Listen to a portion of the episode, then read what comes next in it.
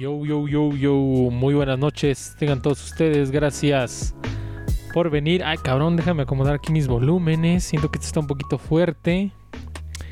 Y aquí el volumen, pero ya creo que ya estamos. Eh, muy buenas noches, tengan todos ustedes, siendo las 7.2, se me hizo tarde por dos minutos el día de hoy, siendo las 7.2 del martes 27 de octubre del primer año de la cuarentena, ya estamos en vivo, eh, gracias por acompañarnos en este su episodio 025 de Loser Cast Talks, hoy nos acompañan dos buenos amigos eh, que ahorita van a escuchar. y pues pues sin más preámbulo, eh, vamos presentando a nuestro invitado. Primero, el buen Neftalí Enríquez, bajista de la banda Symbiotics. Brother, ya estamos en vivo. Saluda a la banda, ¿cómo estás? ¿Qué onda, amigos? Buenas noches. Neftalí aquí de Symbiotics, bajista. Así es. Muy bien, muchas gracias. Gracias por la invitación, amigo. ¿Cómo estás? Este, ya desde hace un rato que andábamos gestando este pequeño talks sin embargo, este, no, no me había podido poner. Que de acuerdo, bueno, más bien, eh, de hecho, ahí saludos a, al buen Mauricio, que es uno de nuestros colaboradores acá en el Losercast, que fue el que hizo la, logística para armar este, para armar este show. Eh, saludos a Mauricio, pero sí, este, ahí Mauricio hizo la logística. Y ya por fin estás acá. ¿Cómo estás? Eh, ¿Ya habías tenido una experiencia de este estilo? Así haciendo un podcast o en un programa de radio. A ver, platícame. No, fíjate que nunca hemos tenido esa oportunidad de hacer un podcast así con, o, al menos eh, alguna vista por internet. No, nunca, nunca. La verdad es que desde que empezó el, show, eh, también el, tienes un colaborador que es Carlos, que también es amigo mío. Simón. Nos, nos, nos compartió el, el show y la verdad sí está muy chido, es muy interesante, muy divertido. He escuchado algunas cosas que, que sí están muy, muy chidas. No, pues y sí, Mauricio, que también es es mi mejor amigo, bueno, es uno de mis mejores amigos que saludos al, al buen Pai, nosotros le decimos el Pai, este, él, que él fue el, que nos puso en contacto con, con este show contigo, amigo Pablo. Sí, muchas gracias, no, muchas gracias a Mauricio y muchas gracias a ti por, por aceptarnos la entrevista un ratito acá, que pues yo sé que eh, pues sí, es, es, un rato ahí de, su tiempo, no es cualquier cosa, pero sí, muchas gracias por, por, aceptarnos la entrevista. Y pues nada más saludando al chat, a los que están en vivos. Eh, veo al buen César Casimiro, a Lu, que es nuestra mod y nuestra diseñadora de cabecera. Muchas gracias. Veo al buen Sion GR, dice hola, hola, ¿cómo estás? Muchos saludos. Y veo ahí a la cuenta de Symbiotics ya diciendo saludos, vientos, vientos. Qué bueno que ya están por acá. Vayan preparando la pregunta morbosa, la pregunta que nunca han preguntado. Y pues todo eso, ¿no? Eh, vayan, vayan, vayan preparando sus preguntas este, interesantes. Y antes que nada, bueno, eh, ya, ya, ya, nos presentamos, ya nos, ya nos conocimos. Eh, platícale a la banda acerca de Symbiotics. Eh, ¿Qué es? ¿Cómo se autodenominan? Y un poquito, a ver si nos puedes contar como de su historia. Sí, mira, nosotros, bueno, antes que nada somos una banda, somos una banda de rock bueno, intentamos ser una banda de rock. Este proyecto lo generamos, eh, sí, o sea, el proyecto es totalmente de, amigos, de amigos de, hace muchísimos años. Ajá. Eh, somos, somos cuatro personas, tenemos bajo, batería, sí, bajo, batería, sintetizadores. Cool. El mismo chico que toma sintetizadores es el vocalista y eh, el guitarrista, que son Omar toca la guitarra, eh, Iván Kravitz toca batería, Luis, que le decimos Willy, toca eh, sintetizador voz, y yo soy Natalie o Tali, como me dicen, como dice la banda, eh, toco el bajo. Ok. Nosotros eh, nacemos en febrero del 2016. Bueno, la trayectoria ya tocando en bandas es, muy amplia, o sea, llevamos más de 10 años cada quien haciendo música, Ajá. tanto juntos como en algunos otros en algunos otros proyectos, grupos, ¿no? Ajá. Eh, sí, en algunos otros proyectos, por ejemplo, Omar y yo nos, eh, somos amigos desde hace, pues, bueno, prácticamente desde la adolescencia. Iniciamos un proyecto de, música, o sea, hicimos una banda de rock. De hecho, eh, como te digo, el colaborador que tienes es Mauricio, y creo que por ahí también conocen a Raúl Jaime o a Raúl Torres. Neta, sí, también. buen amigo, buen amigo, saludos. Él también es, la mera banda, el Raúl. Eh, él también estuvo en, esa banda cuando teníamos que 17, 18 años, empezamos en esta onda de la música. Ajá. Tuvimos un par de años tocando Omar y yo, que es bueno, Harry y yo, eh, seguimos juntos en otros grupos. Ajá. Te digo, llevamos muchísimos años. Eh, Luis, que es, mi familia, él, sí es Willy, Willy, que es mi familia, él, es mi primo. Ajá. iniciamos una banda también como 20, 21 años y llevamos más de 10 años tocando así en diferentes proyectos. Cool. Y e, Iván, que lo conocimos en una chamba, de hecho Willy y yo trabajábamos en, una empresa y conocimos a, al Kravitz, a Iván, que es el baterista. Ajá. Y la verdad es que él y yo, eh, personalmente, él y yo tocamos en bandas de metal, tocamos en bandas de cover, así varias cosas que hemos hecho. Ah, de repente se da la oportunidad que en febrero del 2016 eh, decidimos armar este proyecto ya para hacer una, una banda de rolas propias, ¿no? De canciones propias. O sea, las bandas eh, anteriores, perdón que me interrumpa, nada más las bandas anteriores entonces eran de covers. Sí, ah, sí, la mayoría de, bueno, realmente en todos los otros proyectos en los que estuvimos, todos eran, eran proyectos de covers, tanto para tocar así en barcillos, medio malandros, como para, para el gusto personal, ¿no? Sí. Entonces sí estuvimos este, muchísimo tiempo dándole a eso. Cuando pues pasa esta, se da esta oportunidad de poder juntarnos de nuevo después de parar como ocho meses, prácticamente de no tocar casi. Sí. Nos juntamos, platicamos y decidimos hacer una banda que específicamente se iba a dedicar a hacer canciones propias para ver qué, qué podíamos armar, qué podía salir. Al principio pues sí fue como, como por gusto, como para continuar en la música. Ajá y ya después eh, ver, ver si, si podía salir algo un poquito mejor, ¿no? claro. Y lo íbamos a, a, llevar a otro nivel, ¿no? Ok, ok. Y Entonces, pues fueron... Sí, continúa, continúa, perdón. Experiencias así. Échale, fueron varias experiencias así, entonces, este, pues eh, de hecho empezamos la banda otro, bueno, con otros integrantes que pues se han, se han ido, los cuales les mando un saludo al buen flaco, al Julio que también estuvo aquí con nosotros y ahorita pues ya se llama un proyecto un poquito más, más consolidado, ¿no? Sí, sí, sí. Así es. Ok. Y este, no, pues es, la verdad suena súper chido. Eh, usted, ahí, ahí en el, ahí dice Roberto, saludos a Raúl Torres Simón, ya le mandamos saludos. Se nota que llegaste tarde, bro. Pero sí, este, eh, ahí en, aquí en el, en el, en el chat. Bueno, y seguramente si ustedes lo han escuchado el, el podcast, Saben que yo también soy así, este, apasionado de la música. Soy así medio músico frustrado.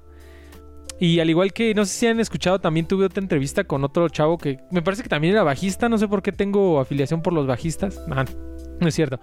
Pero eh, también entrevisté al bajista de la banda, de la banda Niveles, que es también una banda así de rock mexicano.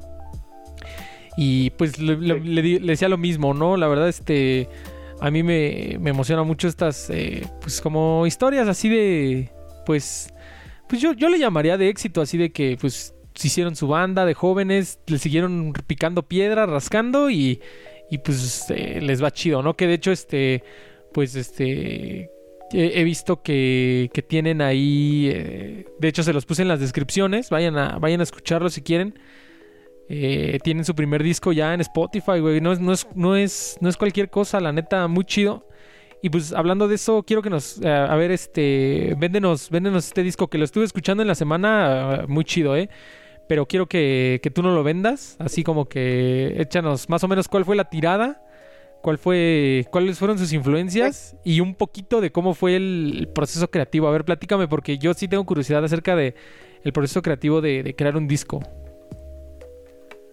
Pues mira, eh, iniciamos eh, creando, obviamente, la, primera canción fue después como de unos ocho meses de, iniciar la banda, porque obviamente queríamos primero como desempolvar muchas cosas, ver qué era lo que traíamos en, en el sentido musical, en el sentido de la técnica y todo, ¿no? De repente se da, se da un, se da un, este, una, pues en un, en un ensayo y Kravitz empezó a hacer una rítmica muy buena en la batería y así empezamos, o sea, empezamos a crear poco a poco, poco a poco. Salió la primera canción, de hecho, la primera, el primer sencillo, se puede decir que el primer sencillo que sacamos o la primera canción que, subimos a las plataformas es la canción número 3 que se llama Todo Igual. Básicamente esta canción la hicimos en prácticamente dos semanas. No la grabamos luego, luego, no la grabamos, sino que empezamos a, ver que cuando, como, se iba modificando la, la, rola, nos dimos cuenta de que pues, el proceso iba siendo interesante. Que, o sea, lo principal era que nos tenía que gustar, ¿no? Claro. Y de verdad iba siendo interesante. Entonces, eh, decidimos eh, continuar con, con, la composición. Salió otra canción que también fue muy, bueno, en lo, en lo particular es una de las que más me gusta del disco que se llama Almas. Y eh, decidimos ya en, en, en, agosto aproximadamente del 2017, tomamos la decisión como de cerrar el, ciclo y, e irnos al estudio. A primero grabar esas canciones para, para aprender. O sea, dijimos, vamos a, a meternos al estudio y vamos a, a aprender qué es lo que se tiene que hacer en un estudio, porque nadie tenía la experiencia de haber grabado antes, ¿no? Ajá. Entonces, estuvimos investigando quién nos daba, o sea, estuvimos viendo proyectos de varios estudios y el exactamente en noviembre, el día del músico, de hecho, empezamos a grabar esas, bueno, nos metimos al estudio, fuimos a, Ángel, que es de del sello de Estampida Records, quien, quien es quien es quien nos, nos ayudó a hacer como estas pruebas, ¿no? De, la primera grabación. Cool.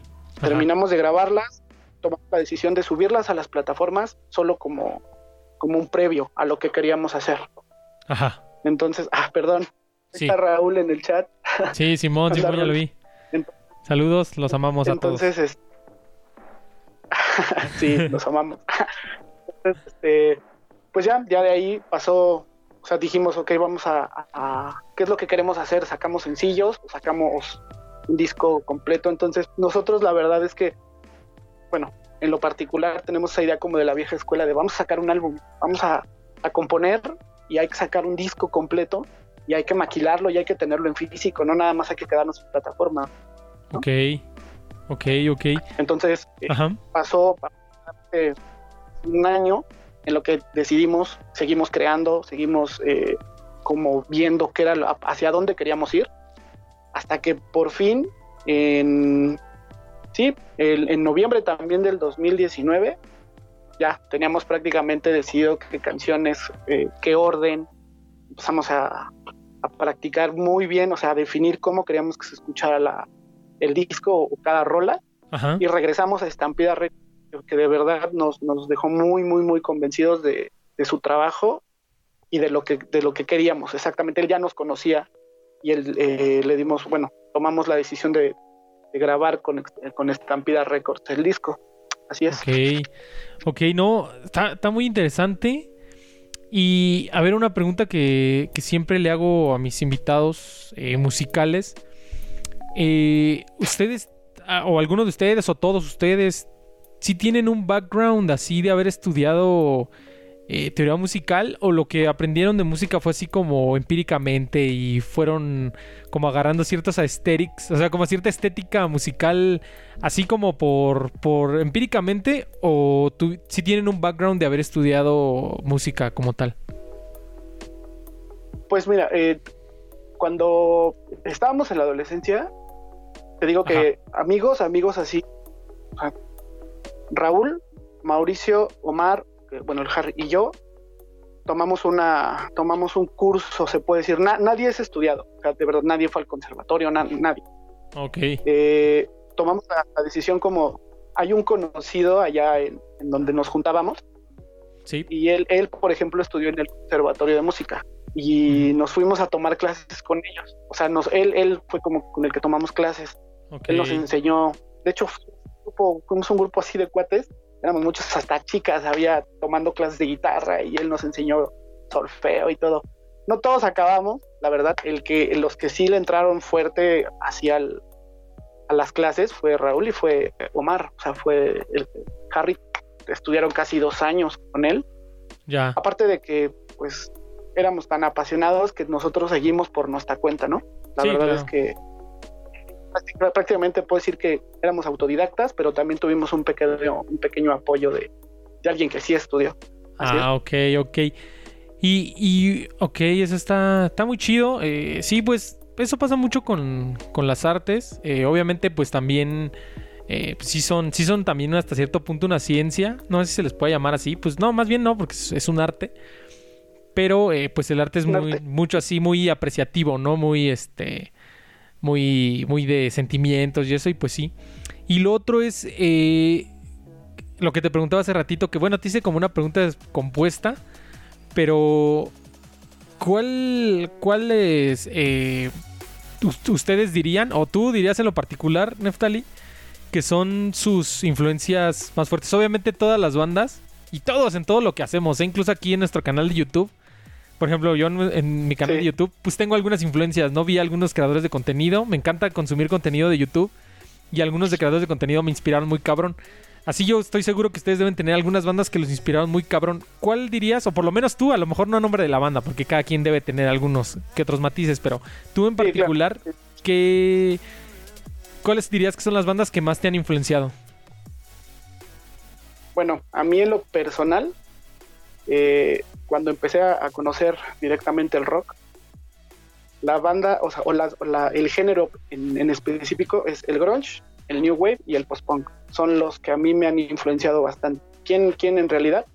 Por ejemplo, Joy Division me gusta muchísimo de Cure, soy muy fan de The Cure desde hace muchísimos años. Okay. Eh, me gusta mucho Interpol, y de hecho, eh, eh, en específico, por ejemplo, mis líneas de bajo pues están inspiradas en, esas bandas, ¿no? Personalmente, si te puedo personalmente mi banda favorita de todos los tiempos es la de Driving. Entonces, yo trato siempre como de no, no, no piratear, porque la neta no, pero sí de guiarme básicamente por, los ritmos, la rítmica, métrica, de todo, de todo, de todo lo que me gusta. Y sí, realmente, por ejemplo, eh, Omar es súper metalero y, tiene mucha influencia del metal. También le gusta el New Wave y todo esto, pero cada uno tiene una, influencia diferente, ¿no? Entonces todo lo combinamos y pues ha salido algo que de verdad nos ha, nos ha gustado muchísimo y, neta, le agradezco a toda la gente si, que nos escucha o, que nos lee, que hemos recibido muy buena respuesta de, de, bueno, al, menos de este primer material. Y eso pues sí es muy satisfactorio para nosotros. sí, sí, no, qué bueno. Y es que fíjate que precisamente ahorita que estaba, justo antes de iniciar el show, como tengo que abrir mis redes sociales, mis perfiles de redes sociales, estaba leyendo una, como una nota. La verdad solo leí encabezado, no, no, me fue, no me metí a leer la nota, después la leo. Pero me parece que era Dave Grohl, era una nota de Dave Grohl y decía que, que, el, que el rock estaba muerto, ¿no? Así de que ya murió el rock. Y, y sí, yo, yo también, a mí sí me gusta mucho el rock. Y la verdad, mira, te voy a decir algo. Yo, yo coincido que con el que el rock está muerto, pero, pero, eso no necesariamente es algo malo. Y te voy a decir por qué. No sé si vas a estar de acuerdo conmigo, mira. Eh, en los años 50, el, jazz era el, Bueno, incluso antes, ¿no? En los 30 y 40 el jazz era el género, eh, pues, este... predominante, ¿no? O sea, todo, todo lo que escuchabas era jazz. Y justo en los años 50 con el con el con el lanzamiento y con, la explosión de, Elvis Presley y Chuck Berry y todos esos eh, pioneros del rock, eh, pues el jazz fue saliendo, ¿no? El jazz fue saliendo del, mainstream. Y el que se volvió mainstream pues fue el rock, ¿no? Lo, lo, cual pues estuvo chido, ¿no? Porque nos trajo a los Beatles, nos trajo a los Rolling Stones, nos trajo a Led Zeppelin, ya más adelante Black Sabbath. Eh, Metallica, ya más adelante Nirvana y así, ¿no? Así más o menos como yéndome por décadas. Sin embargo, el jazz eh, murió, entre comillas, si lo podemos decir así, murió el jazz. Pero el jazz pasó a ser un producto como de nicho, en donde como dejó el mainstream, los que se quedaron en el jazz se volvieron unos maestros, o sea, y ahorita el jazz se ve así como es como un como un género de nicho, así de que solo algunos pocos escuchan y es increíble porque, porque los que se quedaron no se quedaron ya porque sea popular, sino se quedaron porque realmente les traba y les gusta hacer y crear y escuchar jazz. Entonces yo siento que, o sea, ¿por qué te cuento todo este choro? Porque siento que es algo que está pasando con el rock ahora. El rock ya salió del mainstream y ahorita lo mainstream es esta madre del reggaetón, el urbano, este como especie de rap suave. El rock sale del mainstream y los que nos quedamos haciendo rock, como lo son ustedes, que se quedan haciendo rock, pues es un rock muy chingón porque ya es de nicho, ya no es porque lo ya no es porque el rock venda, sino porque tú realmente quieres hacer rock. Y eso está muy chingón. Entonces yo creo que la muerte del rock como, como música popular no necesariamente es algo malo. Yo creo que al contrario es algo bueno, porque los que nos quedamos o los que se quedan haciendo rock, se quedan como que porque les late el rock, ¿no? O sea, porque y, se va, y el rock se va a volver este género como de nicho, como lo es ahora el jazz, ¿no? Que es un género perroncísimo, pero sí es muy de nicho. Pero y yo siento que algo así va a pasar como con, con el rock. No sé tú qué opines. ¿Crees que el rock está muerto ahorita? Eh, aprovechando esas palabras, me parece que sí era Dave Grohl el que lo vi. Si no hay que me, que me, que me corrijan en el chat, pero creo que sí fue Dave Grohl el que dio esta entrevista y dijo que el rock está muerto. ¿Tú qué opinas de eso? Pues mira, eh, la verdad es que no siento que esté muerto como tal. Lo que pasa es que eh, yo que nosotros nos, nos, autonombramos como una banda independiente. ¿Por qué? Porque realmente eh, no, no tenemos esa, esa mercadotecnia que normalmente los, los artistas manejan, ¿no? Pero en toda la experiencia que, tenemos eh, de estar en este, en este ámbito, tú tienes una idea de todo el rock que existe en México, aunque es independiente. Hemos conocido bandas muy buenas, y de chavitos y, de mujeres que son muy, muy, muy buenos para tocar. La situación es que aquí, bueno, al menos lo que he conocido que realmente sí se tiene que ser independiente para poder continuar en esta situación. O sea, no es, no es de, no, la verdad es que la mercadotecnia le está, yo siento que no es que esté muerto, sino la mercadotecnia es la que le está ganando al rock. Sí, sí, sí, o sea, realmente. Ajá, perdón, perdón. Es eso, porque si, si nosotros, o sea, por ejemplo, ahorita para poder llegar a, pongámoslo así, a tener un poco más de audiencia, a poder tener un poco más de, como de, de ¿cómo, te lo puedo explicar? Como de presencia, eh, tienes que contratar ciertos servicios con ciertas empresas. Por ejemplo, existe el, management, el manager, o sea, son empresas que se dedican a hacer básicamente lo, lo de una empresa como Sony Music, ¿no? Y eso pues te ayuda, pero realmente, realmente, eh, de que existe muy buen rock, o sea, sí existe. Desgraciadamente estamos, estamos siendo como, como pues, eh, desplazados por, por otros géneros, que tampoco es malo, o sea, hay para todos los. La verdad es que hay para todos los gustos y en, en una cosa, bueno, coincido contigo en todo, pero una cosa muy cierta es la gente que sigue aquí porque sigue amando el rock y eso es lo que vale mucho. Claro. Y hay gente que lo sigue escuchando porque lo ama, incluso el rock nuevo, o sea, yo, yo consumo de todo, todo tipo de rock, por ejemplo, nuevo y, antaño, y, la verdad, hay bandas nuevas que son muy buenas. Y, obviamente, pues también el, lo viejito siempre es, siempre es más chido, ¿no? Y la verdad es que, pues sí, sí coincido contigo. Eh, quien está aquí es porque le sigue viendo amor al arte. Claro. Y es que fíjate que sí, o sea, se escucha muy fuerte la frase del rock está muerto y parece así de como que ya, o sea, eh, se escucha muy, muy fuerte así decir como que ya, ya fue, ¿no? Pero no, o sea, a lo que me refiero es que, más bien a lo que yo creo que se refiere, y ya me corrigió Carlos, dice Carlos Ruiz, dice que fue, Gene Simmons, fue Gene Simmons, ok, perdón, sorry. Eh, buena fe de ratas. Pero bueno, este, lo que se refieren con que el rock está muerto no es que ya no exista, sino que ya no es el mainstream, o sea, ya no es lo que más vende. Lo que más vende ahorita, pues ya son otras cosas. o sea, la frase de, del rock está muerto suena muy fuerte. Eh, no, es, no es coincidencia que, esa sea, que ese sea el encabezado del artículo, porque tú lo escuchas y dices, ay, ay, ay, no, tú que nosotros que somos rockeros lo escuchas y dices, no, no, no, a ver, espérame tantito, ¿no?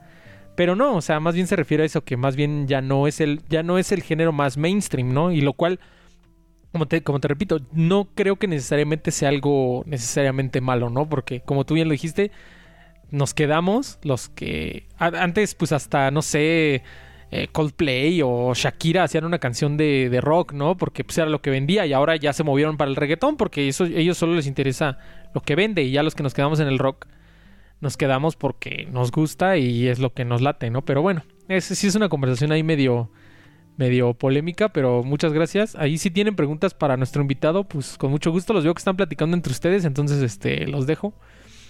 Y... Sí, yo también me están platicando en Facebook. Sí, está chido, está chido. Este, y a ver, eh, no sé si te puedo decir Tali, porque no sé si me consideres tu amigo, pero. ningún este, problema, claro. A ver, este, Tali, de momento se están dedicando a la música de tiempo completo o ahorita lo están este campechaneando con otra actividad? No, todos tenemos nuestro trabajo aparte. Por ejemplo, yo, yo trabajo en plataforma de, movilidad. Eh, soy administrativo en, una empresa de plataforma de movilidad. Okay. Eh, por ejemplo, Willy, Willy tiene su, su carrera, él es dentista, ortodoncista. Cool. Muy bueno, ¿eh? Muy bueno para que lo busquen ahí. Simón, Simón. Este, Omar tiene su empresa, tiene su empresa de construcción. Cool. Y eh, Iván, Iván también es, ana- es analista en una empresa, también para, creo que para una institución financiera. Sí, combinamos, lo, lo combinamos con el rock, con Entonces- la música. se, se, se campechanean, lo cual es aún doblemente, este, doblemente admirable porque, pues, no manches, yo llegaba de, de trabajar así de oficina y, güey, lo último que quería era agarrar el piano, ¿no? Yo decía, ya, la chingada, ya me voy a dormir, ¿no? Ubicas, siempre me acuerdo, ubicas, bueno, un meme ahí en Facebook que está así como mandándole un mensaje a una chava, a un chavo y le dice, ¿qué andas haciendo, amigo? "Eh, trabajando. Así como que bien, bien coqueta la chava. ¿Y al rato qué vas a hacer? Y el chavo, pues dormir para trabajar mañana, ¿no? Así de, pues Para sí. trabajar mañana. Sí, sí lo vi. Simón. Yo digo así de, güey, pues es que sí. Yo, entonces, doblemente admirable, pero pues qué chido que. eh, porque a veces dicen, ¿no? Que el salario es el, ese, es la recompensa que te pagan por olvidarte de tus sueños. Y qué chido que, que aunque tengan así su- sus trabajos. Lo voy a poner así con un comillado muy grande que no me están viendo porque solo es podcast, pero lo estoy haciendo con mis dos dedos. Un comillado muy grande. eh, sus trabajos convencionales y que aún así se dediquen a la música, pero qué chingón, qué chingón. Este. Pues no te creas, fíjate que nos pasó eso, ¿eh? o sea, de verdad llegó, llegó un momento en el que, Ajá. sí, o sea, con todas las actividades, de repente, eh, pues llegar de trabajar o llegar de, de la escuela o llegar a- o- o así de un día pesado y de repente, pues nosotros que por ejemplo tenemos una sala de ensayos ya desde, desde que inició la banda, tenemos un lugar específico a donde tenemos que ir, pues sí, como que llegar y apurarte y trasladarte y, y estar tres horas, porque ensayamos tres horas o hasta a veces seis horas por semana, y es, sí es, mm, sí es, pero la verdad es que, por ejemplo, cuando nos entregaron ya el, el- las, las canciones mezcladas, cuando nos dimos cuenta de lo que habíamos hecho, de verdad, todo lo valió, todo lo valió. No, sí, fue- claro. De verdad, yo, yo, yo sí he considerado, eh, Sí. o sea, en un momento, por ejemplo, Mari y yo platicábamos y dijo, me dijo algo muy cierto. Me dijo que el tener el disco y haberlo subido a una plataforma, aunque esperemos pronto, ya que se acabe todo esto, poderlo tener en físico, es dejar un granito de historia en la música, ¿no? A Sea huevo. bueno, sea malo. Sea bueno, sea malo, bueno, eso ya lo decide, lo decide cada quien. Eh, de verdad fue, fue un, algo muy chido. Sea, nos dedicamos y pudimos lograr algo que a veces es muy complicado, Sí. muy complicado. Sí, sí, Te es... tengo una pregunta. Ajá. ¿Roberto Hernández es el huehue? Sí, sí, sí. Es el güey. Es que dice, el tal no me prestó la bataca. Te cuento esa anécdota. A ver, échale, échale, échale. Claro, me encantan las es anécdotas.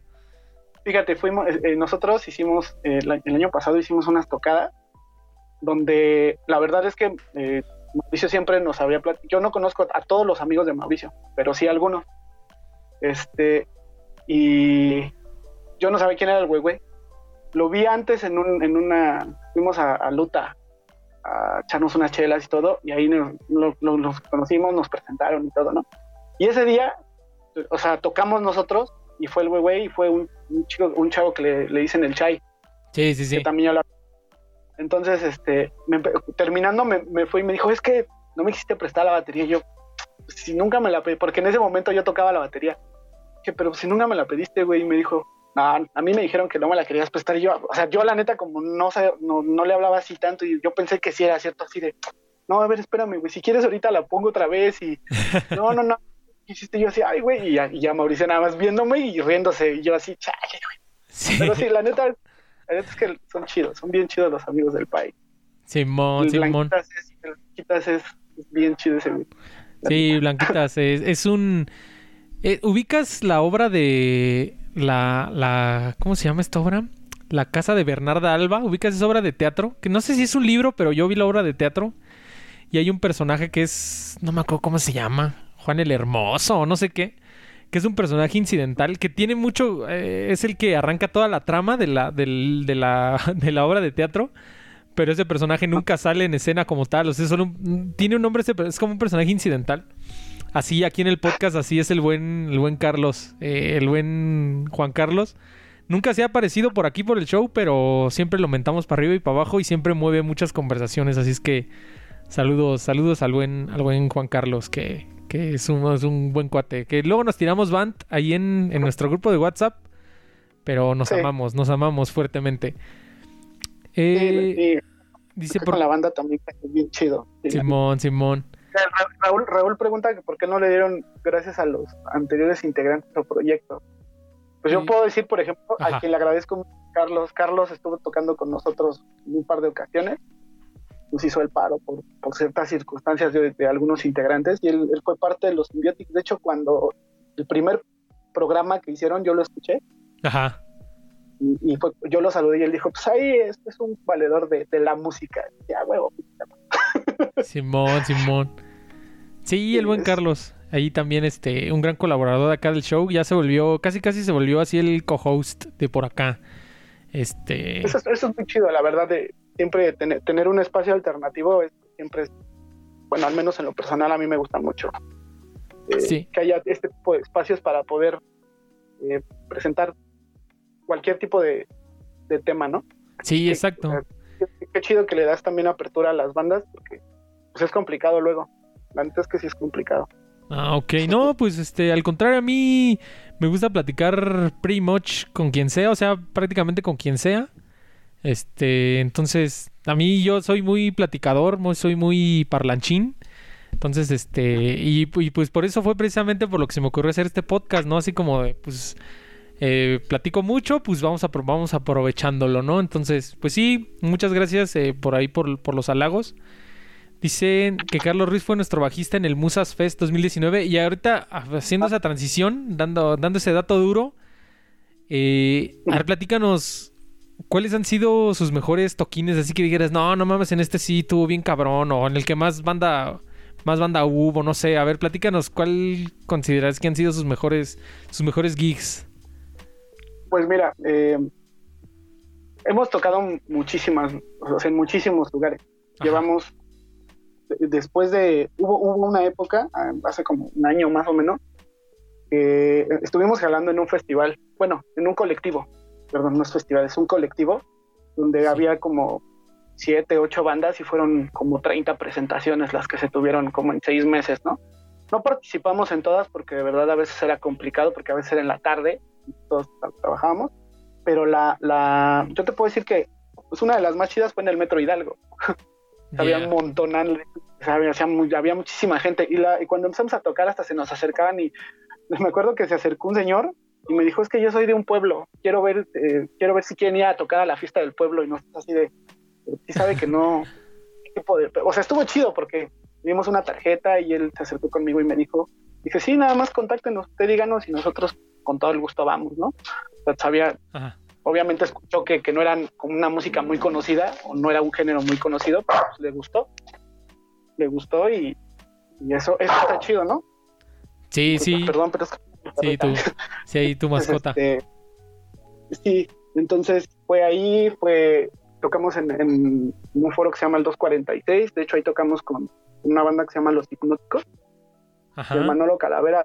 Él, él es parte de los desenchufados, ya un grupo un poquito más consolidadón, ya estuvo en el Vive. Y, y han sido así muchísimas, de verdad fue muchísimas, han sido muchísimas presentaciones en las cuales eh, ha ido muchísima gente. Hemos tocado en el Pan y Circo, en el 246, en, el, en la Comandancia del Metal, en el Bar Berlín. Eh, ¿Dónde más? Hemos ido a Toluca, de hecho, tocamos en un, en un bar en Toluca, donde unos amigos presentaron su disco y querían que nosotros fuéramos a Toluca a abrirle su, su show. Eso también estuvo muy chido. Chingón, chingón. Eh, en, en el Valiant Puff, que es un barcito que está por Humboldt, que Ajá. tocamos como cuatro veces ahí. Y también, o sea, son lugares que, que se frecuentan para... Y, ¿sabes qué? Le dan mucha apertura a las bandas independientes de Eso poder hacer tocadas. Sí, e- eso es, eso es una de las cosas chidas que pudimos encontrar porque no teníamos ni idea, ¿no? De cómo hacerlo hasta que se acercó un chavo con nosotros y nos empezó a, a explicar cómo funcionaba esto de los booking, que por ejemplo sacan una fecha, suben a ver quién quiere tocar y te dan el espacio. Ya nada más si tú quieres, pues invitas a tu banda y, y, y te dejan te dejan tocar. A veces hasta ponen el equipo, que también es bien importante para nosotros. Sí, Entonces sí, o sea, ellos básicamente pusieron, o sea, estuvimos dando un rolzote el año pasado en, esos lugares, donde prácticamente pues que lo que queríamos era generar un poco de escena musical, ¿no? O sea, que también eh, tocar con otras bandas, conocer otros proyectos, que nos conocieran, que nos siguieran, que la banda, o sea, que la gente que iba con esa banda pues, también nos conociera, ¿no? Y sí, la verdad es que estamos hasta con chavos que venían de Chihuahua, o sea, ¿no? Sí estuvo muy chido el año pasado, antes de que empezara todo esto. Ajá. Eh, estuvo chido sí, sí anduvimos dando el rol por muchísimos lugares. El metro también, también estuvo bueno. Y justo, y justo a eso iba. Eh, y bueno, primero una pregunta antes. Y a ver, esa, esa pregunta también te, siempre, siempre me da curiosidad. ¿Qué, ¿Qué proceso te gusta más? ¿El proceso creativo de meterse al estudio y grabar canciones nuevas? ¿O este proceso de ya tener canciones, un buen ponchecito de canciones y tocarlas en vivo? ¿Qué te late más? La verdad es que meterse al estudio es una experiencia bien chida.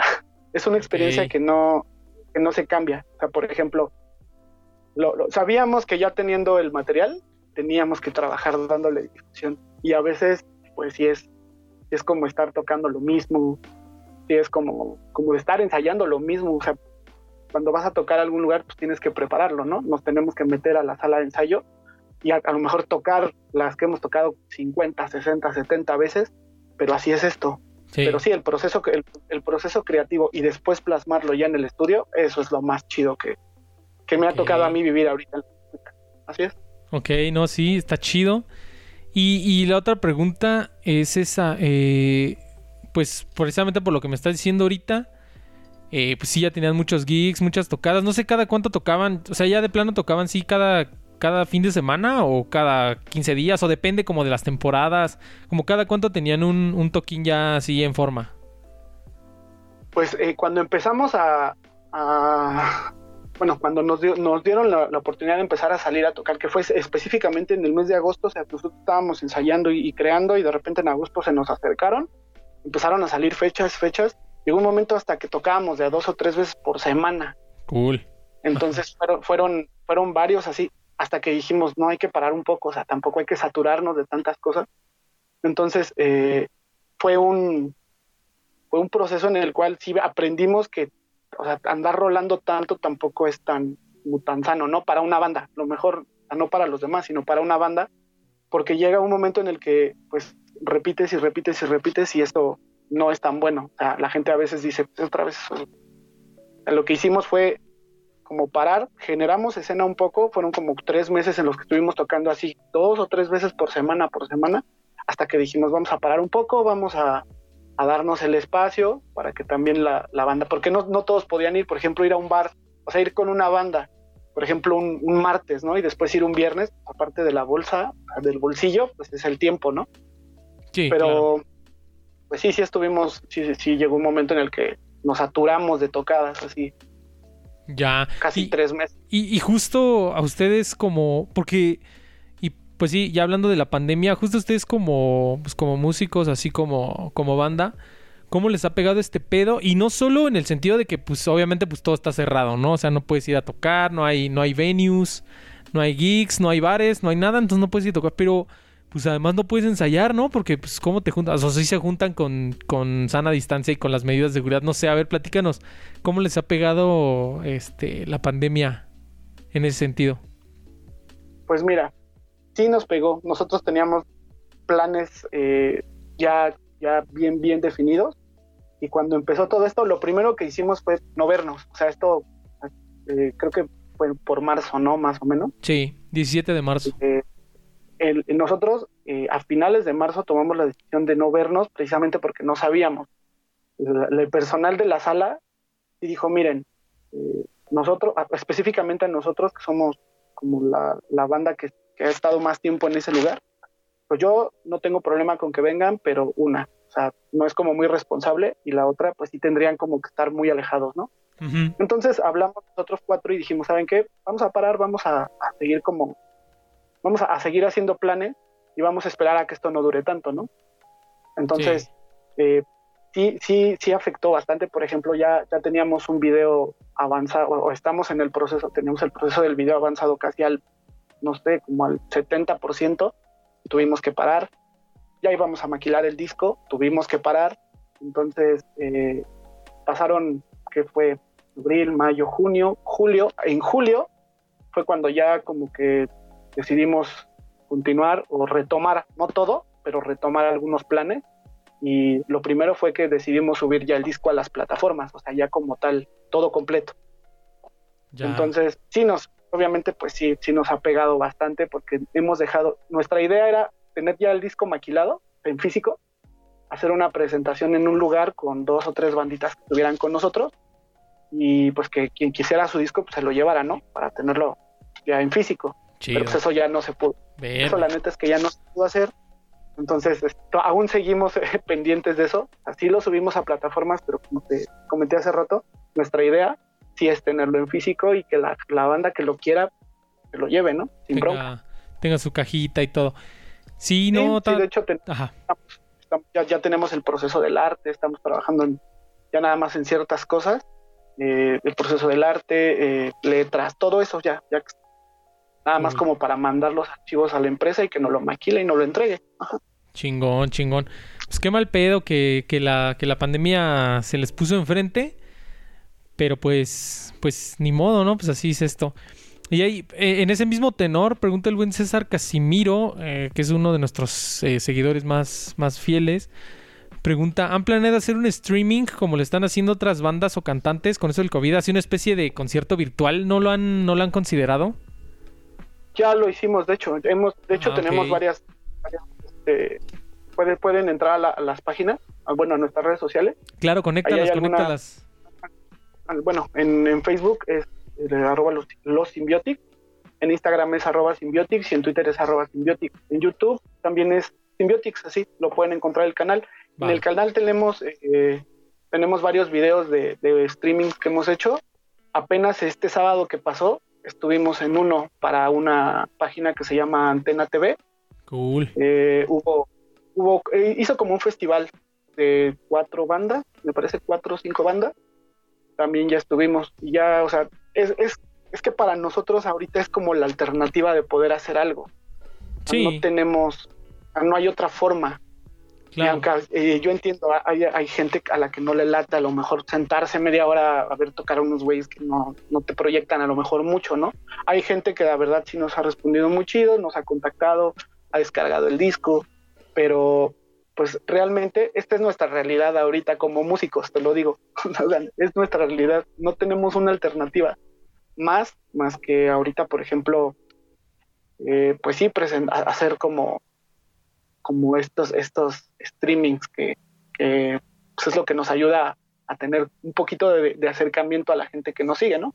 Sí, que no te quedes tan, tan, tan parado, ¿no? Y pues sí, ahí pregunta, pregunta Carlos Ruiz, dice, pregunta con sinceridad, ¿les laten los conciertos por streaming? Pues creo que, digo, medio de rebote ya, ya este, ya contestaste, la, la, respondiste, o sea, no es que les gusten tanto, tanto, pero pues ahora sí, como, como diría mi abuelita, pues es lo que hay, ¿no?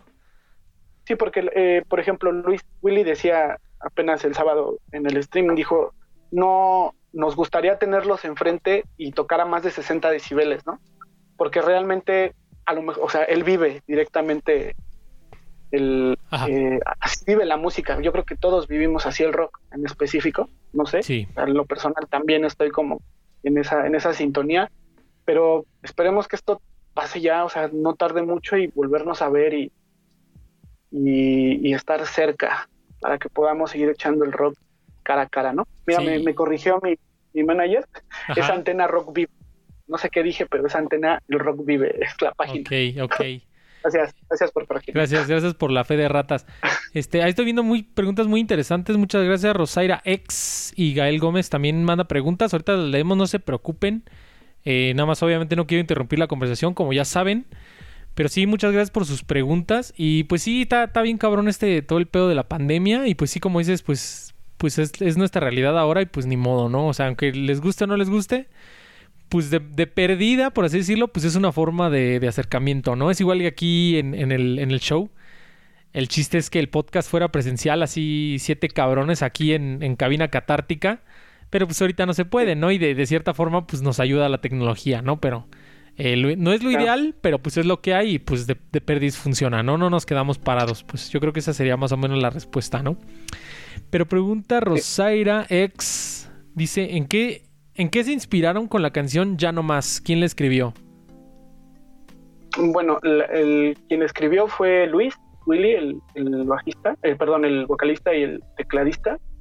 Ajá. ¿En qué se inspiró? Bueno, básicamente, por ejemplo, él es, él es muy fan, pero así fan, super fan de los Deftones. Entonces, eh, lo que, lo que nos proyectó o lo que él quiso proyectar con esa canción era pues igual como, como una onda que siempre traía de, de algún hartazgo social que en algún momento pudo haber vivido. Eso fue lo que nos, nos, estuvo explicando cuando nos dio la letra. Omar y yo hicimos la, la música y lo que quisimos, bueno, como lo que quisimos reforzar en esa canción era el gusto que tenía Luis por esa, por esa banda, ¿no? Entonces, eh, pues sí, básicamente fue eso, una como una, una forma de expresar lo que él traía en cuanto a, a ciertos temas o ciertas situaciones que había vivido. Bueno, que básicamente nuestras canciones son así, así es como nosotros las entendemos. Entonces, pues básicamente fue eso. Ok. O sea, como, como de, ya déjame en paz, ya no me molestes, ¿no? Déjame, hacer lo que yo quiero. Eso fue lo que, lo que quisimos plasmar en esa canción. Va. Pues ahí está Rosaira. Eh, espero que hayamos contestado tu, pregunta tu pregunta. Y pregunta Raúl Torres, creo que sí ya lo habías dicho, pero como dice, como dice López Gatel, con gusto se los volvemos a repetir. Dice Raúl Torres, perdón, no sé si ya lo dijeron, ¿qué género se consideran que son? ¿Qué género se considerarían? ¿Rock alternativo, eh, rock indie? Estamos un poquito más pegados por el, por el tipo de música, un poquito más al new wave, pero sí hemos mezclado un poquito de, de rock, o sea, de hecho tenemos una canción que es como un surf, o sea, quisimos quisimos no, no clavarnos solo en un género específicamente, aunque creo que sería correcto, pero pues dijimos, nosotros podemos hacerlo, entonces mezclamos varios, pero en realidad, en realidad, de hecho, eh, por comentarios y, de hecho nuestro mismo productor dijo, pues es que ustedes están un poquito más, más hacia el, mm, como al post-punk, no tanto, pero sí clavaditos en, ese sentido, eh, al New Wave, más que nada por el tipo de, de liras y, efectos que utilizamos, los sintetizadores que son, que nos hacen viajar un rato también a el funk, por ejemplo, yo tengo algunas líneas debajo de funk, entonces, pues específicamente, específicamente, un género, un género, todavía no está definido, pero sí nos consideramos un poquito más hacia el new wave en realidad, mezclado con otros géneros, ¿no? Y a ver, para los que, para los que son un poquito neófitos o no sepan, eh, de New Wave. Danos algunos ejemplos de bandas New Wave, así que digas, ah, mira, más o menos como estos, que sean así muy mainstream y que la banda pueda reconocer fácilmente. Pues, por ejemplo, bueno, en específico yo te hablo de las mías, no sé, los demás también eh, han hecho, pero por ejemplo, yo me gusta mucho Deep, me gusta mucho Suxy and Batches, eh, me gusta mucho Joy Division, me gusta así, o sea, canciones, o sea, bandas nuevas y también bandas actuales. Okay como te digo, yo estoy un poquito más clavado así. Y la composición musical, pues eh, básicamente Omar y yo somos los que le entramos a la, a la composición musical. Entonces, sí, o sea, pasa güey, cosas así, ¿no? Werak, por ejemplo, que son unos güeyes de, de Rusia, bien, son unos morrillos que la neta tienen unas rolas muy buenas. Entonces, eh, nos hemos ido básicamente por ahí, por ese, por esa forma. Yo, yo en lo personal me he tomado influencia como de de esas bandas. ¿no? Ok, muy chida, muy, muy buena pregunta. Y preguntan, a ver, ah, bueno, ya preguntó Raúl Torres y pregunta Gael Gómez. Dice, me gustaría preguntar, ¿cuál ha sido lo que más les ha costado trabajo en el proceso de crecimiento como banda para llegar a ser lo que son ahora? Oh, esa es una muy buena pregunta, o sea, eh, Sí, o sea, ¿qué, ha sido lo más difícil? Combinar esta, esta doble vida entre trabajo, otra vez entre comillas, convencional y la música, el proceso creativo, encontrar el tiempo. ¿Qué es lo más difícil? ¿O qué tú qué consideras que es lo más difícil? Sinceramente te lo voy a decir. Llegar a ponernos de acuerdo. Llegar a ponernos en, o sea, a mí, a mí, o sea, yo eh, en el momento de, creación a lo mejor soy un poco más eh, ¿cómo te lo digo? A lo mejor sí, sí quiero que, algo se plasme, o sea, si yo lo tengo en mi cabeza lo quiero plasmar así y a lo mejor eh, Willy lo quiere de otra forma, Harry lo quiere de otra forma, pero la verdad es que sí, sí, el, proceso creativo es como el ponernos de acuerdo, pero afortunadamente hemos, cuando yo me di cuenta que pasamos esa barrera, fue eh, ya un, paso gigante. O sea, ahorita de verdad los proyectos, los planes son mucho más trabajados, son mucho más eh, aterrizados y mucho más reales. Porque antes decíamos, es que queremos ser así, o sea, llegamos hasta decir, vamos a vivir de estos por siempre y todo, y realmente no era, no, no iba por ahí nuestro, nuestra onda, ¿no? Pero sí, o sea, es una muy buena pregunta porque realmente a lo mejor muchos piensan que por ser la música a lo mejor es el proceso creativo, el no tener tiempo, o sea, el no tener tiempo sí afecta y no poder dedicarte al 100%, pero yo creo que en lo personal lo que más trabajo me ha costado o nos costó fue eso, el llegar a este punto en el que estamos porque hubo pues ciertas cosas que no que no nos dejaban avanzar, porque muchas veces eso no se dice, ¿no? O sea, lo, lo principal es que pudimos entendernos como músicos y como personas para poder avanzar. Eso, eso para mí fue un proceso súper complicado. Tratábamos de, llegar a ese punto y algo siempre decía, o alguien siempre decía, no, es que vamos a, vamos a hacerlo de esta forma y hasta que llegamos, o hasta que llegamos al punto de decir, a ver, ya, esto, esto nos gustó, sí, está bien plasmado, sí, ok, adelante. O sea, pudimos brincarnos de ahí y llegar a este punto. Y ahorita son, nuestros planes, como te comento, son mucho más aterrizados, mucho más más reales, o sea, ya, ya como más reales, ¿no? De, ¿sabes qué? A ver, vamos a hacer esto este mes, no yéndonos a un año, vamos a hacer este mes y que salga y, vamos creciendo, ¿no? Metas, metas más a corto plazo, ¿no? Eso está, eso es algo muy, muy positivo. Y a ver, así pregunta genericona.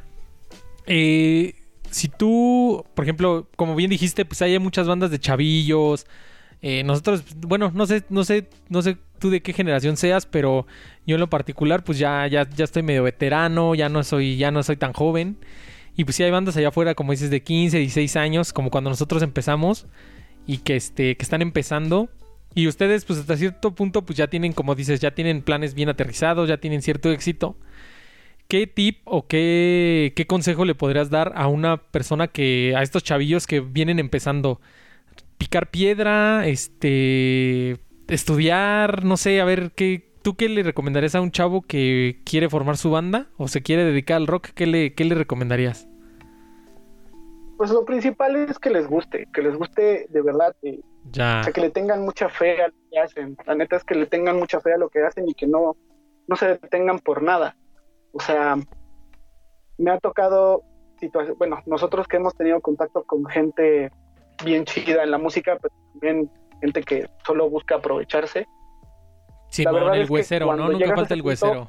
Paluras, más que te, voy a, te voy a contar algo así rápido. A ver, échale, échale. Eh, existen, a las personas en, este, en, este, ámbito, y más para los independientes, los que les dicen que son unos caimanes. Ajá. Es una empresa o es una persona o una empresa que te cobra por todo o sea, sabemos que una banda independiente tiene que invertir porque tiene que invertir. Claro. Pero, por ejemplo, hay, hay personas que te dicen, ¿sabes qué? Eh, éntrale aquí, éntrale esta tocada, dame, no sé, cinco mil pesos, pero tú tienes chance de ganar y te llevas 20 mil. Y, así es, así, o sea, existe gente así en la música. Entonces, de verdad, de verdad, cuando llega otra persona y te dice, ¿sabes qué? Me gustó tu proyecto y a lo mejor yo quisiera, no sé, eh, me interesa como hacerte un arte, ¿no? Hacerte una sesión de fotos y te cobra, no sé, 500 pesos. Y tú ves su trabajo y está chido. O alguien que viene y te dice, ¿sabes qué? Me gustó mucho su trabajo. Vengas a trabajar con nosotros. te estoy hablando de un sello independiente, ¿no? Ajá. Eh, nos, nos, nos, tocó esa, esa parte. Se acercó un sello que sí nos iba a cobrar, nos dijo, pero mira, mis servicios son de aquí a acá. Y eran muy buenos. Pero nosotros tomamos una decisión desde que empezamos en esta onda ya de ser un poquito más allá de una, de una banda amateur, se puede decir, que fue el ver hasta dónde podíamos llegar nosotros, a nosotros en específico, como banda. Cuando ya tuviéramos un tope, eh, por ejemplo, quisiéramos más exposición, quisiéramos tener a lo mejor lugares para tocar un poquito más reconocidos, ahí sí es cuando ya tienes a lo mejor que contratar a una empresa, ¿no? O irte con un, un sello independiente, aunque realmente tú lo pagas. Entonces, contestando a tu pregunta es eh, que se tengan fe, o sea, que le tengan fe a lo que hacen y que les guste de verdad lo que hagan. Exacto. Puede ser bueno, puede ser malo. La verdad es que eso en, cierto momento eh, te puedo decir que no importa, porque al final de cuentas un chavito aprende mucho más. Eh, hace, hace, cuando nosotros empezamos en esto, siempre teníamos errores, cometíamos errores y fuimos aprendiendo de ahí. Gracias a eso y a que no dejamos de hacer música, eh, estamos, bueno, al menos yo estoy en donde estoy, ¿no? Que a lo mejor no es mucho, pero para mí ha sido bastante. Claro, claro. Muchísimo. No, yo, yo, yo, estoy, yo estoy totalmente de acuerdo contigo en el, en el PEX de que te debe gustar, ¿no? Porque, pues obviamente, como siempre, tenemos ese, ese sesgo de supervivencia y pues las bandas que vemos allá afuera, que son glamorosas y que tienen éxito y que son ultramillonarios y así, pues son las que sobrevivieron, ¿no? Y allá afuera hay un chingo, o sea, es la punta de la punta de la punta del iceberg, ¿no? Y, allá afuera pues debe haber un chingo de bandas que picaron piedra y pues no sobrevivieron, ¿no? Y, yo creo que ah, ¿Por qué te digo todo este choro? Porque yo, yo estoy totalmente de acuerdo contigo en el sentido de que te tiene que gustar, ¿no? Porque si tú te metes al mundo de la música o a cualquier mundo, ¿eh? O sea, independiente si a ti te gusta la danza, si te gusta el fútbol, si te gusta este hacer videos de YouTube y todo eso, eh, si tú, digo, por seguir con el ejemplo de la música, pero esto aplica para todo, si tú haces tu, tu banda con la idea de que quieres ser rico y famoso como Adam Levine de Maroon 5, o quieres ser rico y famoso como Lenny Kravitz, pues, güey, a la primera de cambio te vas a frustrar, ¿no? O sea, más bien yo creo que tienes que entrar a este mundo, como tú bien lo dijiste, por eso estoy totalmente de acuerdo contigo y creo que diste totalmente en el, en el clavo. Te tiene que gustar, ¿no? O sea, si te gusta, aunque te vaya mal, te vaya bien, como tú dices, puedes tener logros chiquitos, que algunos puedan pensar que son chiquitos, algunos podrán pensar que son grandes, pero si a ti te gusta, pues te va a llenar, ¿no? O sea, te va a llenar independientemente de si tus logros son chicos, si tus logros son grandes, si tu si la gente dice que tu contenido es bueno, que tu contenido es malo, pero si a ti te gusta, si a ti genuinamente te gusta, pues la vas a armar, ¿no? Yo, yo creo que yo creo que ahí ahí diste totalmente en el blanco. O sea, que no ve, que no te metes al mundo de la música como por decir, ah, yo me, yo me metí a, ser rockero porque quiero ser famoso. No, yo creo que ahí, sí estaría, ahí sí sería un error, ¿no? O sea, métete al mundo de la música porque te gusta el rock, ¿no? O sea, yo creo que, yo creo que sí diste totalmente en el blanco. Es mira, tampoco es tan malo imaginarse algo así. Digo, imaginarse, ¿no? Porque o sea, al final de cuentas, como, como platicábamos hace rato, ¿a quién no le gustaría vivir de la música? Sí, claro, claro. O sea, a la, gente que se dedica a la música quisiera vivir de la música. Pero bueno, a final de cuentas es, una meta que si se da, que chido. Y si no se da, al menos sabes que dejaste algo, sabes que lo intentaste y mucho más. Tienes razón, sabes que te llenó hasta donde pudiste llegar. Y eso es lo que se tiene que valorar. Bueno, desde mi punto de vista, eso es lo que se tiene que valorar. Entonces, eh, pues sí, de verdad es algo complicado, pero pues, hay que machetearle para poder hacerlo, ¿no? Sí, yo, yo, yo también estoy de acuerdo contigo. Y si te gusta, pues aunque haya piedras en el camino y baches en, el, en, el, en la carretera, pues te va a latir, ¿no? Entonces, sí, muy chingón. Y esa, esa ahí cambiando de pregunta, buena pregunta de Rosaira X, que de hecho sí, sí, sí te le iba a preguntar. Y pregunta, ¿qué significado tiene el nombre de Symbiotics? ¿Cómo, cómo, sí, qué significado tiene y cómo lo eligieron? Así que, ¿cómo dijeron así de, este va a ser nuestro nombre? ¿No tuvieron un nombre así como que previo? Sí, bueno, en esta banda no, pero por ejemplo te digo que Willy y yo teníamos una banda antes y a veces iba Omar. Eh, por ejemplo, en la banda de covers nos llamábamos La Reina del Drama y tocábamos en un barcio de mala muerte de ahí, de ahí por la fe Zaragoza.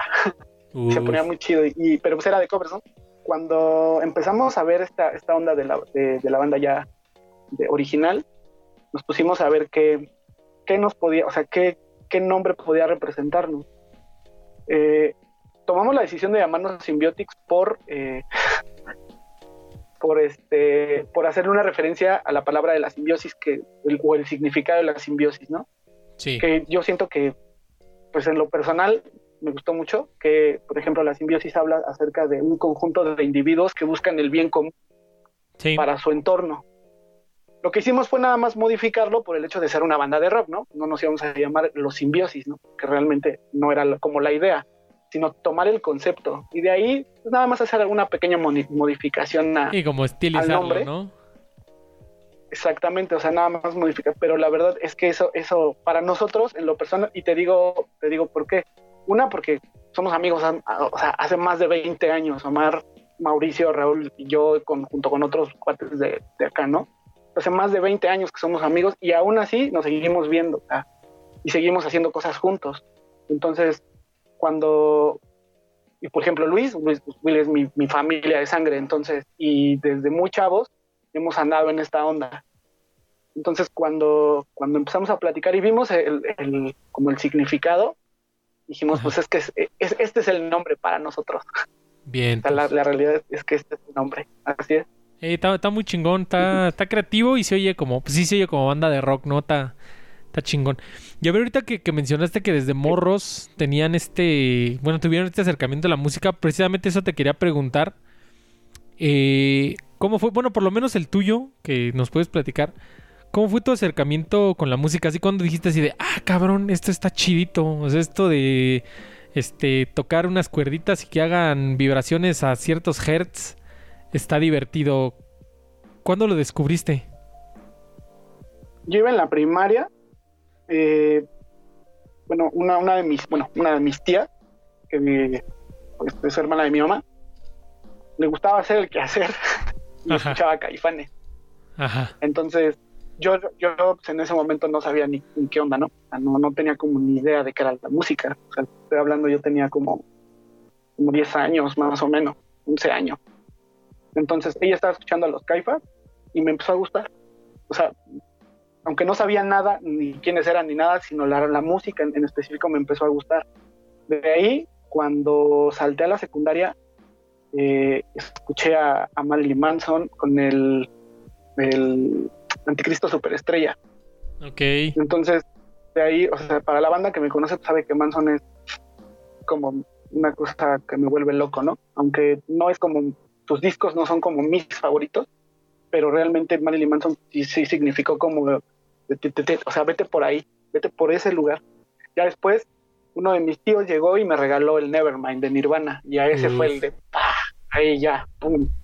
Entonces, eh, ya poco a poco empezamos a, a, ir descubriendo cada vez más grupos, cada vez más, más géneros, pero pues nosotros, o sea, yo en específico me fui por el grunge, me fui por el sí, básicamente por el grunge, por el alternativo, por el metal, por el glam y cosillas, y ya, ya después fue, fue un, bueno, fueron los géneros más, más alocados los que, los que yo empecé a descubrir, ¿no? Ok. Sí, pero fue así, fue por los Caifa.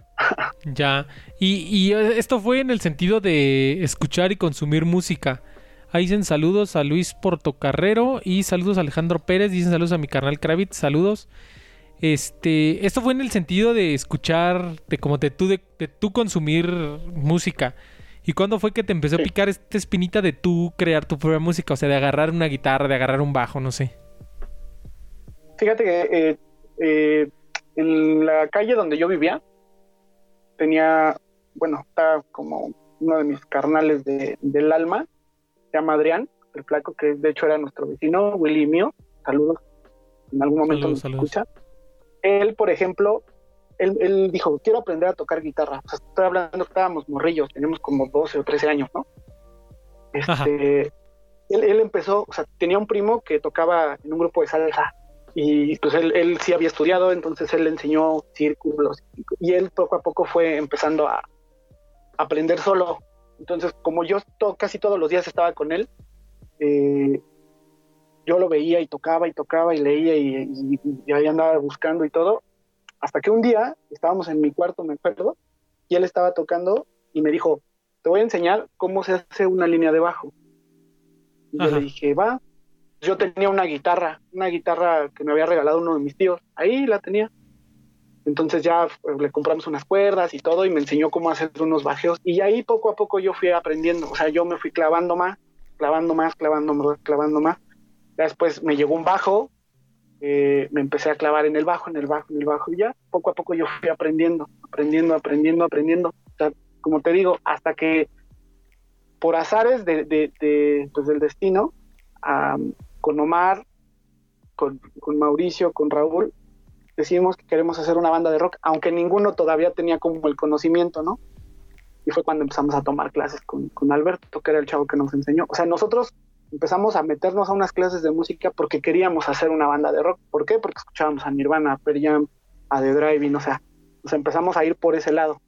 Entonces, fue específicamente, fue así como yo empecé en, esta onda de la música. O sea, gracias a, mi valedor, que, él fue el como, de tanto verlo y todo lo que hacía, o sea, no es que no me llamara la atención, sino que no, como que yo no entendía muy bien, ¿no?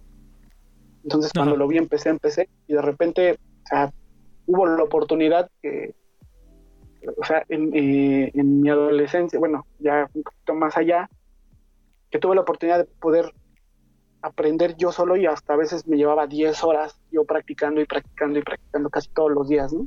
Entonces, sí, claro. Este, entonces fue así como empezamos a, hacerlo, bueno, empezamos a crecer un poquito más técnicamente y, así fue como empezó, así es la historia de cómo empecé yo a tocar el bajo. Vientos, vientos. Y hay, hay más saludos, dice Rosa Isela Ramos, saludos Tali, saludos, saludos. Saludos. Saludos. Y este, y a ver, tú que, bueno, ahorita eh, tocas a, escuché hace ratito que, tocas la batería, tambor. Y este, ¿tocas la lira también o me equivoco? Sí, también. Ok. Pero te, te, te, te especializaste o ya tu, tu, tu gig ya se volvió el bajo, ¿no? ¿Tienes algún bajista? Ajá. Perdón, ¿ibas a decir algo? sí, sí. No, dime, dime. Ah, ok. No, mi, mi pregunta es esa que, o sea, tú ya te especializaste en el bajo, el bajo ya es como tu gig. Eh, ¿Tienes algún bajista que te inspire así que digas, este bajista es mi favorito? ¿O algunos? ¿O no? O, más bien como que te vas por el... Te, más bien te... ¿Cómo se dice? Te inspiran más bien las bandas. O si tienes algún bajista así que digas, no, este güey sí es como que el güey que, que me inspira más cabrón. Sí, de hecho sí, cuando lo conocí yo tenía 16 años y es Víctor Guten y eso me lo enseñó una chica que, tocaba con nosotros en la banda, me acuerdo que ella, ella por ejemplo, ella estudiaba enfermata y también era bajista. Entonces, eh, de repente ella me dijo, me prestó un disco, un disco totalmente de Víctor Guten, y cuando lo empecé a conocer me di cuenta. Ya de ahí, pues el, el, que no falla, ¿no? Flea es, yo lo he visto muchas veces, la neta es que Flea es, es como la cosa más, no sé cómo te lo puedo explicar para mí, es, es es una cosa que no, no, para mí no tiene comparación, a pesar de que pues, hay muchísimo muy bueno. Por ejemplo, Les Claypool es una bestia ese carnal en el bajo, pero por ejemplo, Flea yo, la primera rola que yo saqué en el bajo fue... Eh, ¿De los Reds? De los Red Hot Chili Peppers, Scar Tissues. Fue la ah, primera, y eso porque que fue, o sea, la chica me prestó una partitura, ni siquiera una tablatura. Pues aprendí a sacarla mediante partituras, pero pues obviamente investigando qué significaba cada nota, ¿no? Sí. Entonces fue la, una de la, fue la primera rola que yo saqué. Y ya de ahí pues empecé a conocer muchos más, muchos más bajistas. Pasterius, o sea, muchos, muchos que, que sí te dejan algo, pero específicamente pues, Víctor Guten es como el, bajista con el cual crecí y el que sí admiro manchadamente. Ok.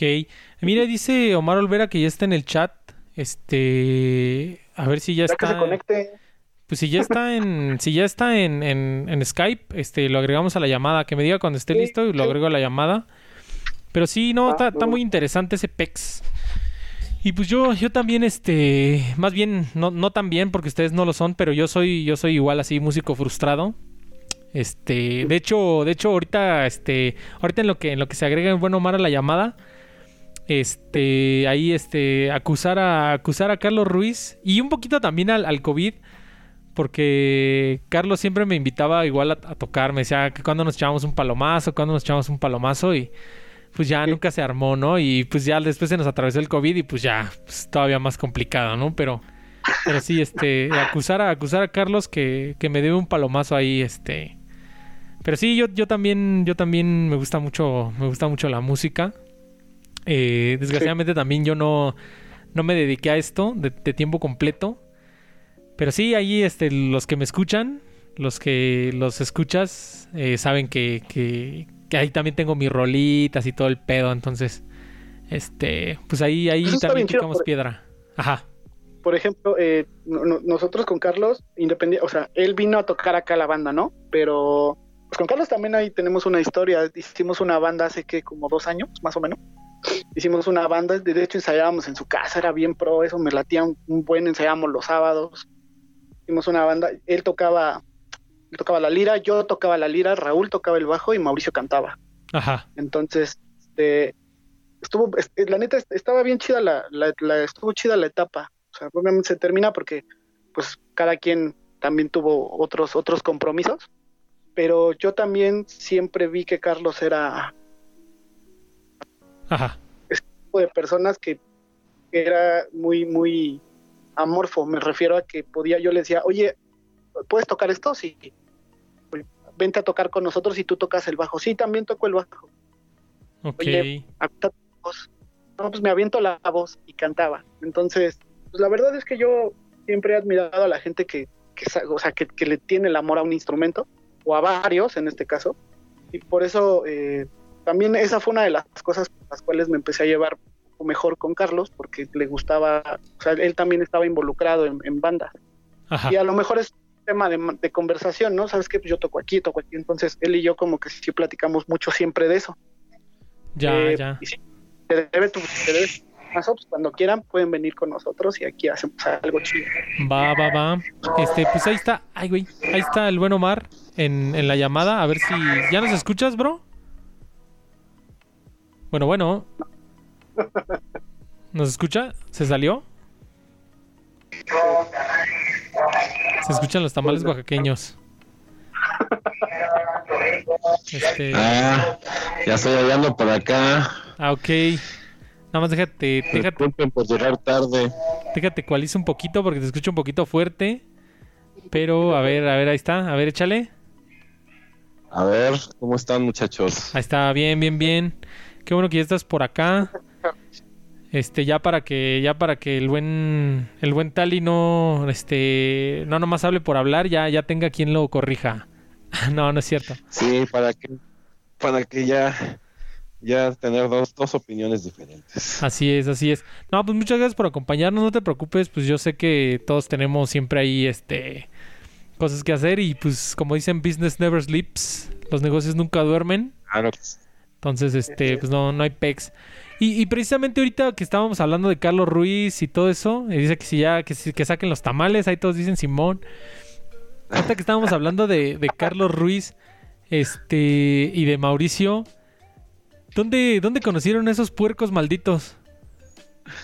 Ah, bueno, yo a Mauricio lo conozco desde prácticamente toda la vida.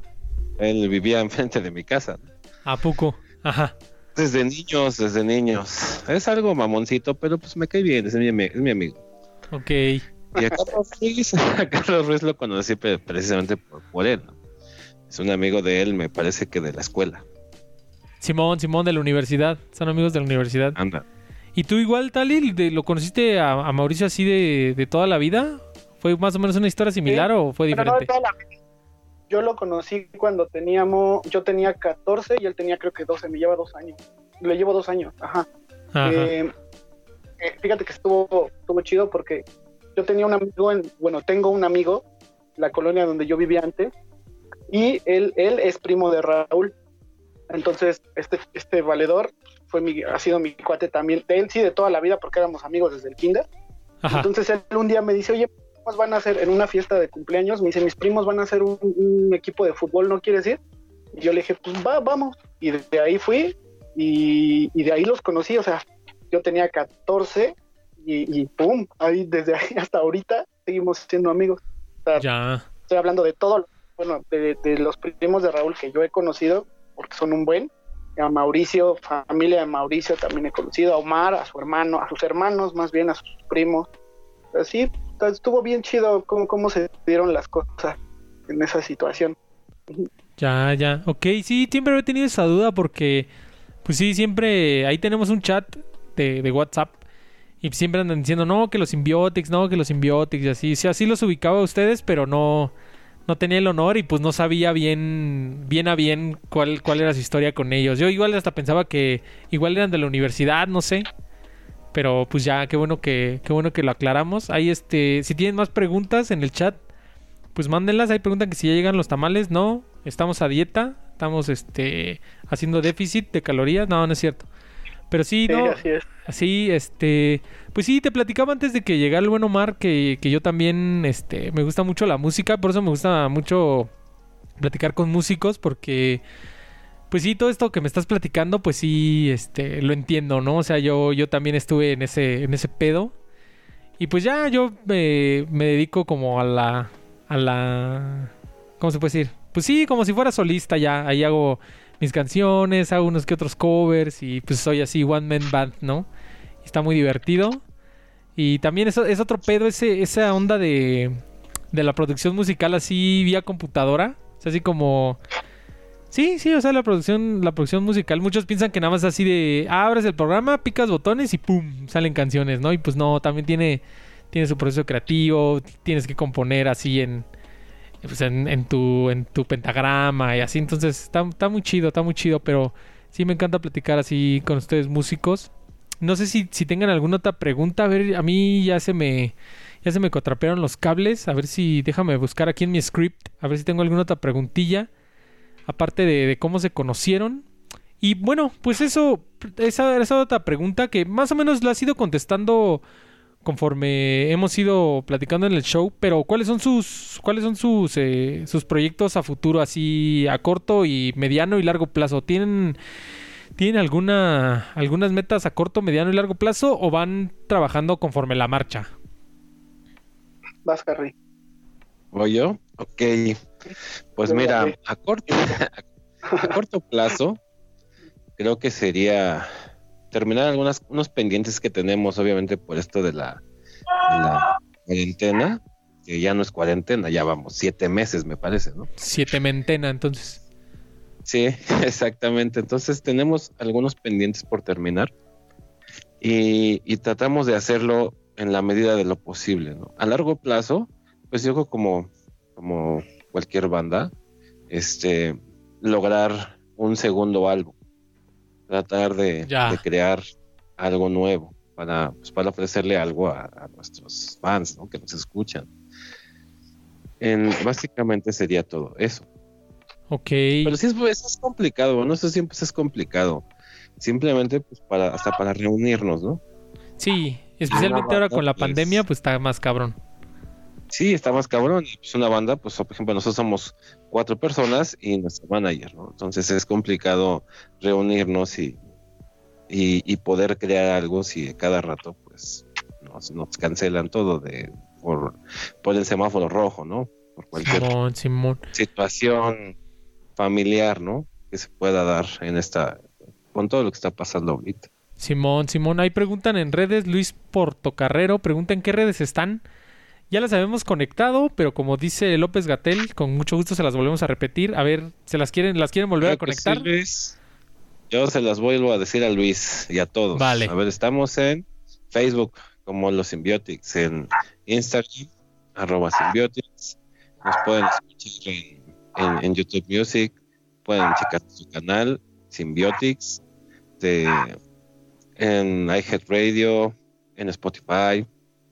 Búsquenos como Los Symbiotics, en cualquier plataforma digital. O sea, si usted busca Symbiotic, chances are, o sea, lo más seguro es que los van a encontrar. Así busca y encuentra. Exacto. Ajá. Sí, así es. ¿Cómo? Ah, perdón, no, no te escuché.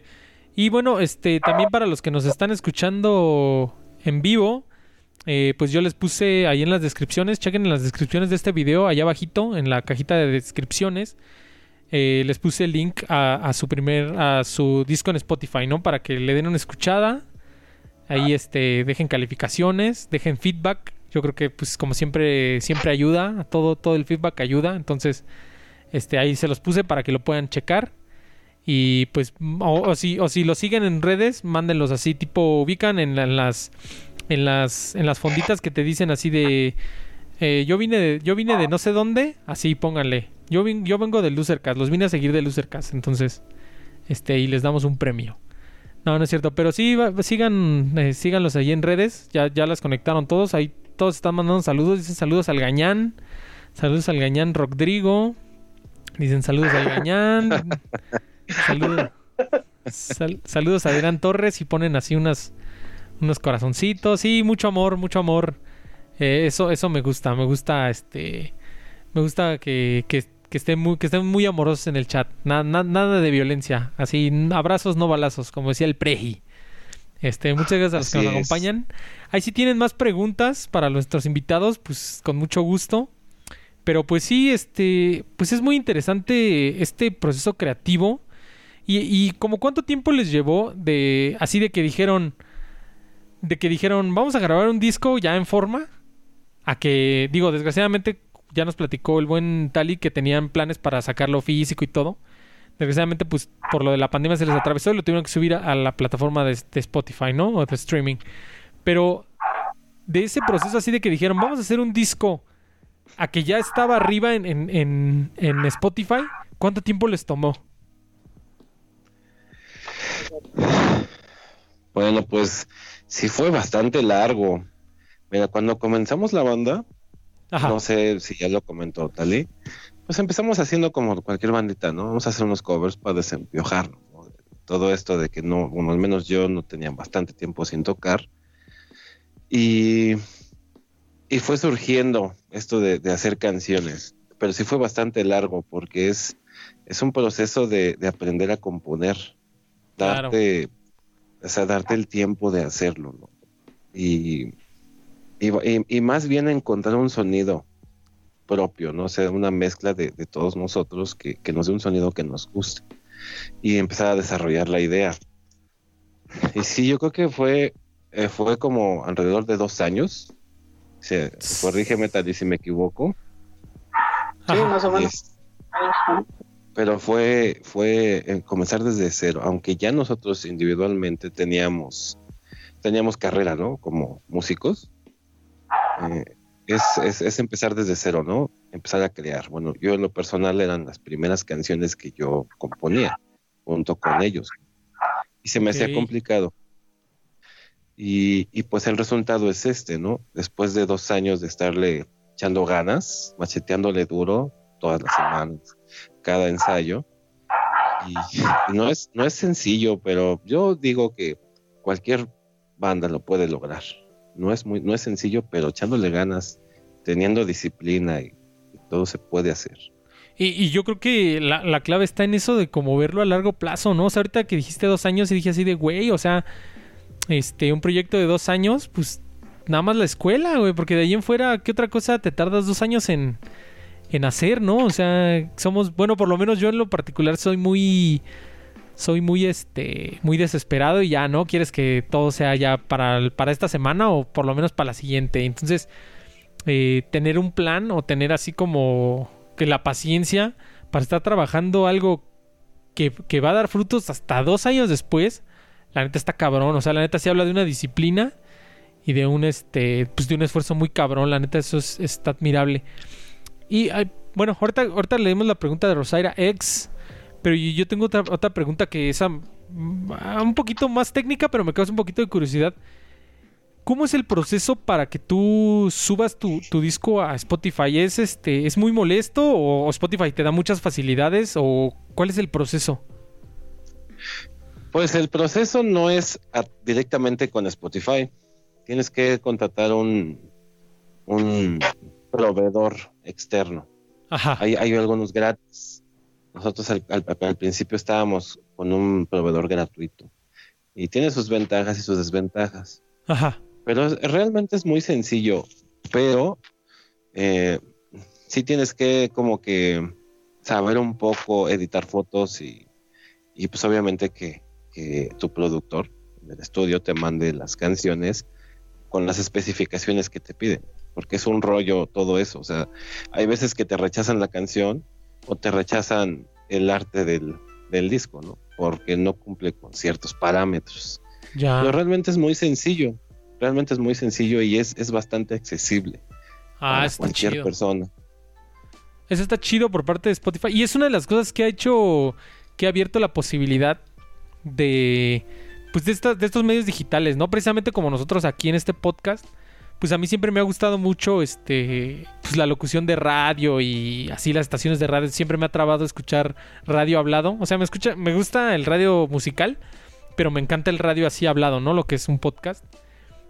Y pues antes para para tú ser este para tú poder ser radiolocutor pues tenía que contratarte una una pinche radiodifusora de las mainstream no y más o menos una suerte similar pasa con la música no antes para que tú pudieras tener un disco tenías que, este, pues que te firmaran una, una empresa o una disquera pues, relativamente grande o por lo menos que, pues que te firmaran una disquera, ¿no? Y ahora pues así como existen estas plataformas de streaming libres, pues está muy chido, ¿no? Así cualquier artista independiente que haga su trabajo y que se ponga a chambear, puede subir su contenido, ¿no? Eso, eso está muy perrón y yo creo que eso solo le solo pues le ayuda o, es bueno, o sea, es bueno, simplemente es bueno para todos, ¿no? Para el, para los escuchas porque escuchan más cosas, hay más contenido allá afuera. Ya no ya no es solamente los filtran estos productores de disqueras enormes. Y pues para los creadores pues tienen una plataforma donde donde este donde catapultarse, ¿no? Yo creo que eso siempre va a ser positivo y pues eso le debemos eh, a las plataformas estas libres de distribución, ¿no? Pues si no, pues no tendríamos siquiera este podcast o así ustedes, pues poder subir su disco, ¿no? Eso está muy chingón. Vamos a contestar la pregunta de Rosaria X, a ver si la pueden contestar. Eh, pregunta, ¿por qué el disco se llama N Nova? ¿Tiene algún significado en particular o simplemente les gustó esta estilización? O a ver, platíquenos. ¿Quién se quiere rifar? güey. Vas, vas tú, Tali. Bueno, mira, el, eh, cuando, cuando estábamos buscando el disco, el nombre pa- para el disco, eh, pusimos obvia- o sea, varios ejemplos, ¿no? Pero fíjate que Omar mandó eh, como, ¿cómo se le puede decir? Ah, cuando utilizas, cu- cuando Una- utilizas, por ejemplo, la- ah, exactamente, Ah, para, por ejemplo, Talí es Omar, eh, es la N era Ajá, la- por ejemplo, es Luis, Luis, ay, ¿cómo se llama? Bueno, ahorita se me fue el dato así por completo, pero jugaba un poco con, con las letras de nuestro nombre, ¿no? Y aparte porque también eh, es por el significado también que tiene la misma palabra. O sea, pues, una nova es como una estrella que en su máximo brillor es inestable ya casi cuando empieza a llegar al fin. O sea, la gente que conoce un poco la música y las letras, pues nosotros, por ejemplo, casi no hablamos de amor o desamor sino hablamos como de vivencias, como de, de cosas un poco más, un poco más sad, se puede decir, no llegando al grado así de, de cortarnos Depresivas. venas, porque no es así, sino que realmente nosotros de jóvenes, bueno, de, de adolescentes y, y así en nuestra etapa, se puede decir que más chida, pues, o sea, pasamos un montón de cosas, muchísimas cosas. Entonces son experiencias que, que sí las tomamos como, como un poco... eh, no sé cómo explicarlo así rápidamente. O sea, sí, sí fue una, o sea, son vivencias, pero nos fuimos hacia el lado un poco más, eh, pues se puede decir que un poco más depresivón, ¿no? Entonces, cuando eh, Omar manda esto, yo busco el significado, fue así como de, güey, quedó tanto para el arte que tenemos, como para lo que representa y lo que significa, o ya que llegues a, a, a ese punto, ¿no? Pero básicamente es por eso. Es- o sea, decidimos llamarlo por el significado y, y básicamente porque juega un poco con el con las letras de nuestros nombres también. Ah, ok. ¿Algo más que te- tú quisieras agregar que haya dejado que haya dejado Tali fuera, Omar? No, pues básicamente es todo, todo correcto. Ok. Bueno, así como una historia chistosa, ¿no? Lo que acaba de contar él. Ajá. Eh, mandaron el, el, bueno, estábamos poniendo así como ideas para poner el nombre del álbum. Y, y Tali puso esta de Nova. Pero yo no sabía por qué, ¿no? O sea, yo tratando de buscar un significado en mi mente, ya sabes, este, sale el, el complejo este de obsesivo compulsivo, ¿no? Ajá. Entonces dije, ¿por qué no? ¿Por qué? Y me puse a, a pensar y pues sí, básicamente es una letra de cada uno de nuestros nombres. ¿no? Ah, ok, ok. No, está chido, está chido. Muchas gracias, Rosaira, por la pregunta. Y pregunta Luis Portocarrero, ¿cómo se llevan entre ustedes? A ver, esa está buena. ¿Sí son, sí son amigos de a de veras o nada más frente a las cámaras y ya este cuando se, cuando se cierre la transmisión se van a mentar la madre y así. No, Ah, sincérense. Bueno, creo, creo que ya hemos hablado, creo que ya hemos hablado de, de toda la historia que tenemos. Como, como en cualquier relación normal, entre cuates, entre, o sea, relaciones personales, pues cada quien, o sea, sí hemos tenido nuestros, nuestros desaires, sí hemos tenido nuestros Claro. roces, pero nunca, nunca así al grado como, o sea, independientemente, por ejemplo, la banda, en- en- con los cuatro, o sea, nosotros cuatro sí nos hemos eh, dicho dos, tres cosillas, pero nunca, no, o sea, yo creo que por la relación que tenemos, ja- o sea, jamás vamos a dejar de, de ser, de ser amigos y de ser familia. O sea, yo creo que sí la banda nos, nos rige en gran parte de nuestra vida, pero pues no, a pesar de todo lo que, lo que hemos, lo que hemos pasado, o sea, siempre vamos a ser amigos. Y sí, No, nos, así lle- es. la verdad es que sí nos, sí nos llevamos, o sea, sí nos llevamos bien. Nos hemos llevado bien por veintitantos años, entonces, la neta es que sí, nos hemos llevado, o sea, nos vamos a seguir llevando bien. Porque incluso una- un día platiqué con Willy y le dije, pues es que aunque nosotros somos la banda, tú y yo vamos a ser familia, güey, o sea, y la neta es que pues hemos tenido desen- desencuentros y hemos tenido roces y todo, pero pues seguimos, seguimos siendo amigos y familia. Y con Omar es igual. Y más porque como, pues, como ya te diste cuenta, pues tenemos un buen de amigos en común. Entonces, si en algún momento nosotros decidimos que, que la vida musical con, el- con, con Symbiotics ha terminado, vamos a seguir siendo amigos. Eso es lo que yo, lo que yo creo y lo que yo espero. O sea, así es. Ok, Sí, ok. es, esa- Sí, es exactamente como dice él. Nosotros tenemos así una amistad de muchos años y, y, pues es eso eso ha influido mucho en, en que entre nosotros mismos no choquemos con la banda. O sea, porque yo, yo también me imagino hemos estado en situaciones que yo me supongo que en algunas otras bandas es motivo suficiente como para que se termine todo. Pero, pero en realidad nos llevamos bien. O sea, simplemente algunas veces discutimos por puntos de vista, pero todo fluye como debe de ser. Debe de haber resistencia por parte de unos, así pues para, para beneficio de la banda, ¿no? Así y, es. y como amigos nos llevamos muy bien, sin ningún problema. Qué chido, no, eso, es- eso está muy chido. Y pues eso enriquece también este un poco. Pues, pues la experiencia de la banda, ¿no? Porque es lo que yo siempre digo. eh, que pues esa química que, que ustedes tienen como. como amigos y como personas, como tal, fuera, como tal de la banda, o sea. Tienen cierta química, tienen cierta amistad ya por fuera de la banda. Pues esa, misma química y esa amistad se transmite, se transmite a lo que crean, ¿no? Y eso está muy chido. O sea, usted- ustedes vean una película, especialmente las de comedia, siempre son como que el mismo crew de actores, así de este Seth Rogen, este güey, este güey, este güey, así como que es como que porque son amigos de de veras y esa química se transfiere a la pantalla y hace que, el- que hace que la película sea más chida, ¿no? Entonces, yo creo que eso pasa igual, eso hace, hace que esa química, o sea, no, no solo lo ven como una especie de, de trabajo, sino que si esa química se transfiere a, la música, pues está muy chingón. Qué bueno que, qué bueno que se lleven así chido. Y que, se, que pues así, incluso hasta se consideren familias, está muy chingón, la neta. Qué perro. Sí. Y pregunta Rosaira. por eso- Ajá, échale, échale, échale. Ahorita- por ejemplo, que hablabas de, de- de- o sea, que cuando Omar dijo los, los dos años, o sea, son dos años para poder sacar este proyecto, pues ahí es parte de la respuesta también. O sea, hemos sido muy pacientes, pero porque aparte pues, tenemos, o sea, no nada más es la música, ¿no?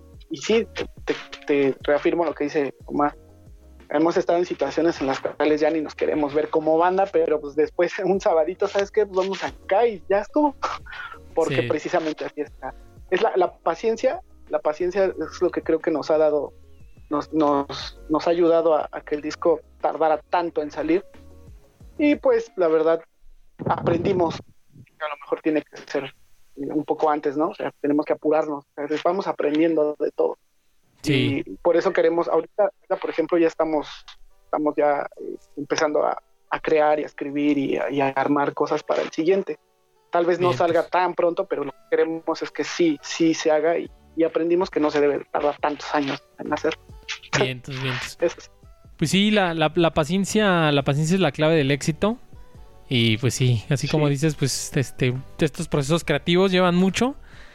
Porque te da luego así como esa ceguera como de taller que le llaman, así de que ya, güey, como que te, te saturas de, de tanto y como que te saturas y por eso tienes que tener paciencia y deja- a lo mejor luego dejas una rolita ahí este, tres semanas ahí en el tintero y de pronto regresas y dices, ah, chinga, no estaba tan culera. Y ya como que ya lo ves agarrar. Pero si te sigues así como que como obsesivo, pues te, va, te vas a atorar, ¿no? Bueno, yo, yo así lo siento. También creo que ese sería un consejo. Este, la paciencia es, es el nombre del juego. Y pregunta Rosaira Ah, X. ¿Se han hecho algún tatuaje que simbolice a los symbiotics? ¿Tienen tatuajes? ¿O son, o son saludables y este. y no. y no laceran la creación de Dios? no, no es cierto. Yo sí tengo, Ajá. yo sí tengo, yo tengo cuatro. ¿De los pero no, symbiotics o.? todavía. No, no, no. O sea, yo, yo tengo cuatro tatuajes, pero no tengo, o sea, ninguno que, que simbolice como tal a la banda o represente a la banda, no, todavía ya no. Tengo pensado, pero aún no, todavía no. Va, va, va. ¿Y tú, Omar? No. No, yo no tengo tatuajes. Ok, Igual, ok. sí, tengo pensado hacerme unos y también referentes a la banda, porque pues finalmente, en, en- al menos en, en mi vida, y creo que hablo por, por todos los integrantes, pues eh, esto ha sido, ha sido una etapa muy buena, ¿no? Dentro de, de nuestras vidas, nuestra formación como músicos, ¿no? Claro, y sí, claro. sí tengo pensado hacer.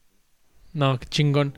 Buena pregunta, Rosaira, gracias. Y, y a ver, ahorita ya este, dejando un poquito atrás la música y aprovechando que son amigos ustedes y bueno, todos ahí en el chat también. Eh, ¿Cuáles son sus hobbies? Porque bueno, yo veo que yo para mí la música pues es como mi más grande hobby, pero ustedes que sí se puede, podría decir que se dedican más a la música como tal. ¿Tienen algún hobby? ¿El fútbol, los videojuegos, este, no sé, alguna otra cosa? ¿Tienen algo, algo que, que los desestrese cuando los estresa el mundo de la música?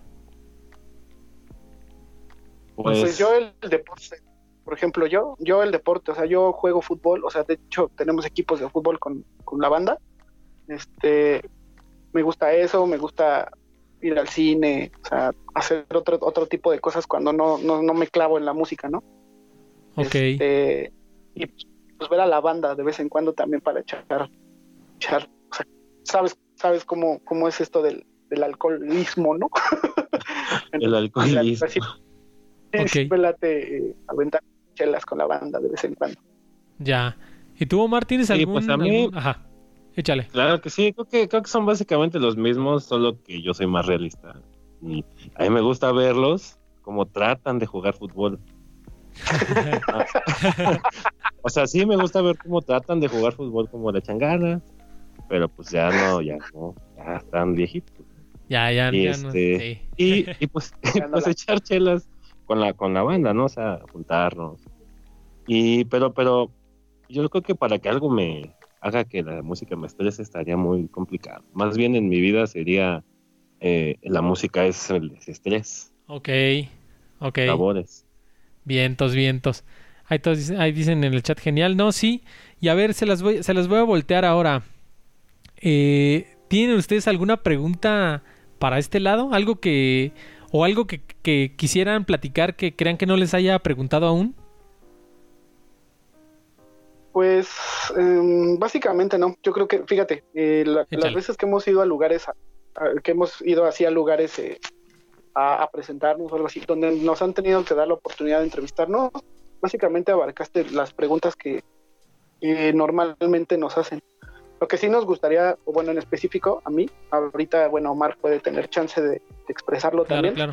es, por ejemplo, em, que se dé la oportunidad básicamente de escuchar la música independiente. O sea, eh, sí entendemos que, como platicábamos hace rato, Pablo, que el- la mercadotecnia le está ganando a, a- a- básicamente al rock en, en muchos sentidos.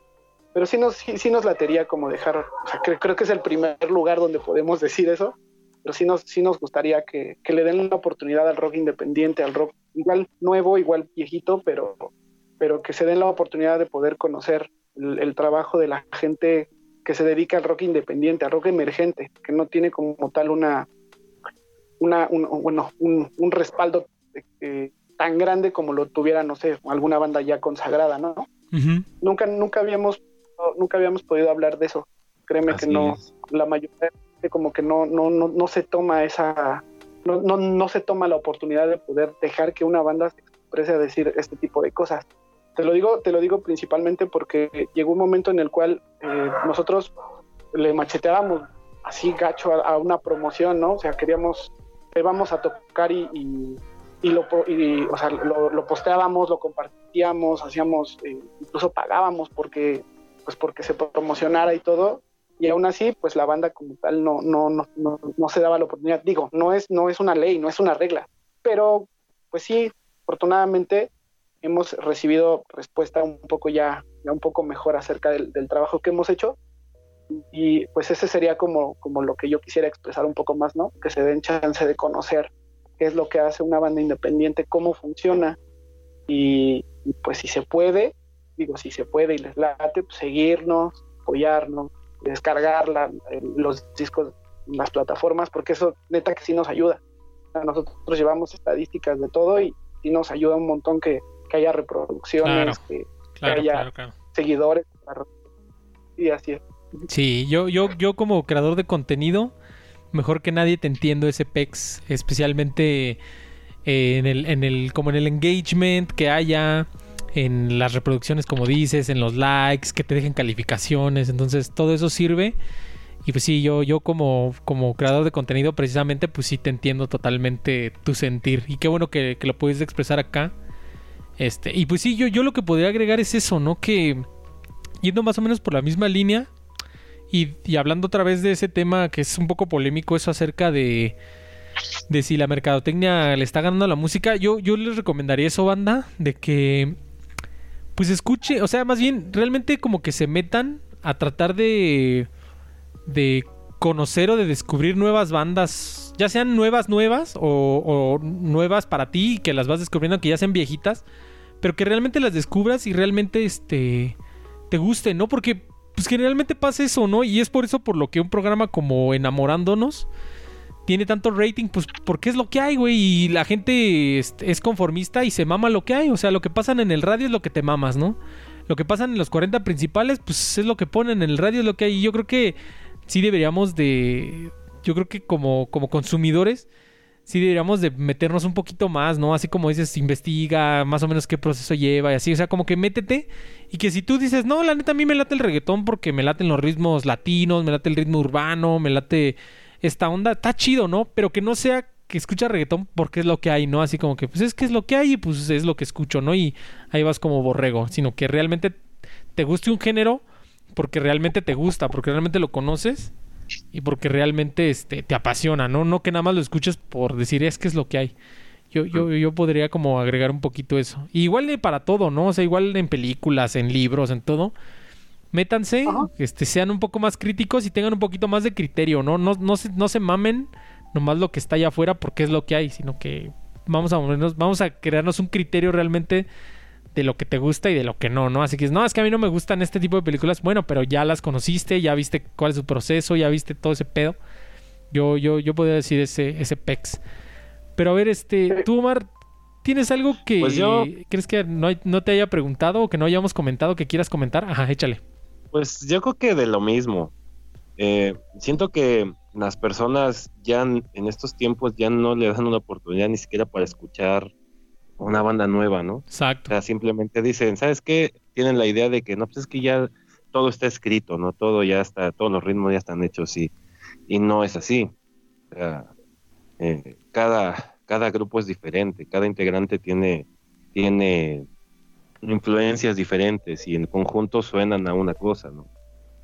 Eh, que le den una oportunidad para, para que también puedan dar una opinión bien, una opinión bien dada, ya sea una Exacto. buena opinión o una mala, o sea, todo sirve, ¿no? Por ejemplo, en, en nuestro caso, nos sirven mucho esas opiniones. Digo, no es de que, de que afecte directamente nuestra manera de composición, pero, pero te da una idea de lo que la gente busca, ¿no? Porque hay veces que yo me pongo a pensar y, y- y te- se siente uno perdido, porque no sabes, no sabes cómo, la manera en cómo llegarle a la gente.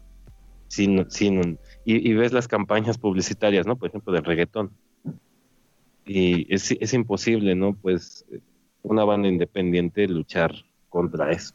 Es prácticamente imposible. Y todo empieza desde, desde estos foros, ¿no?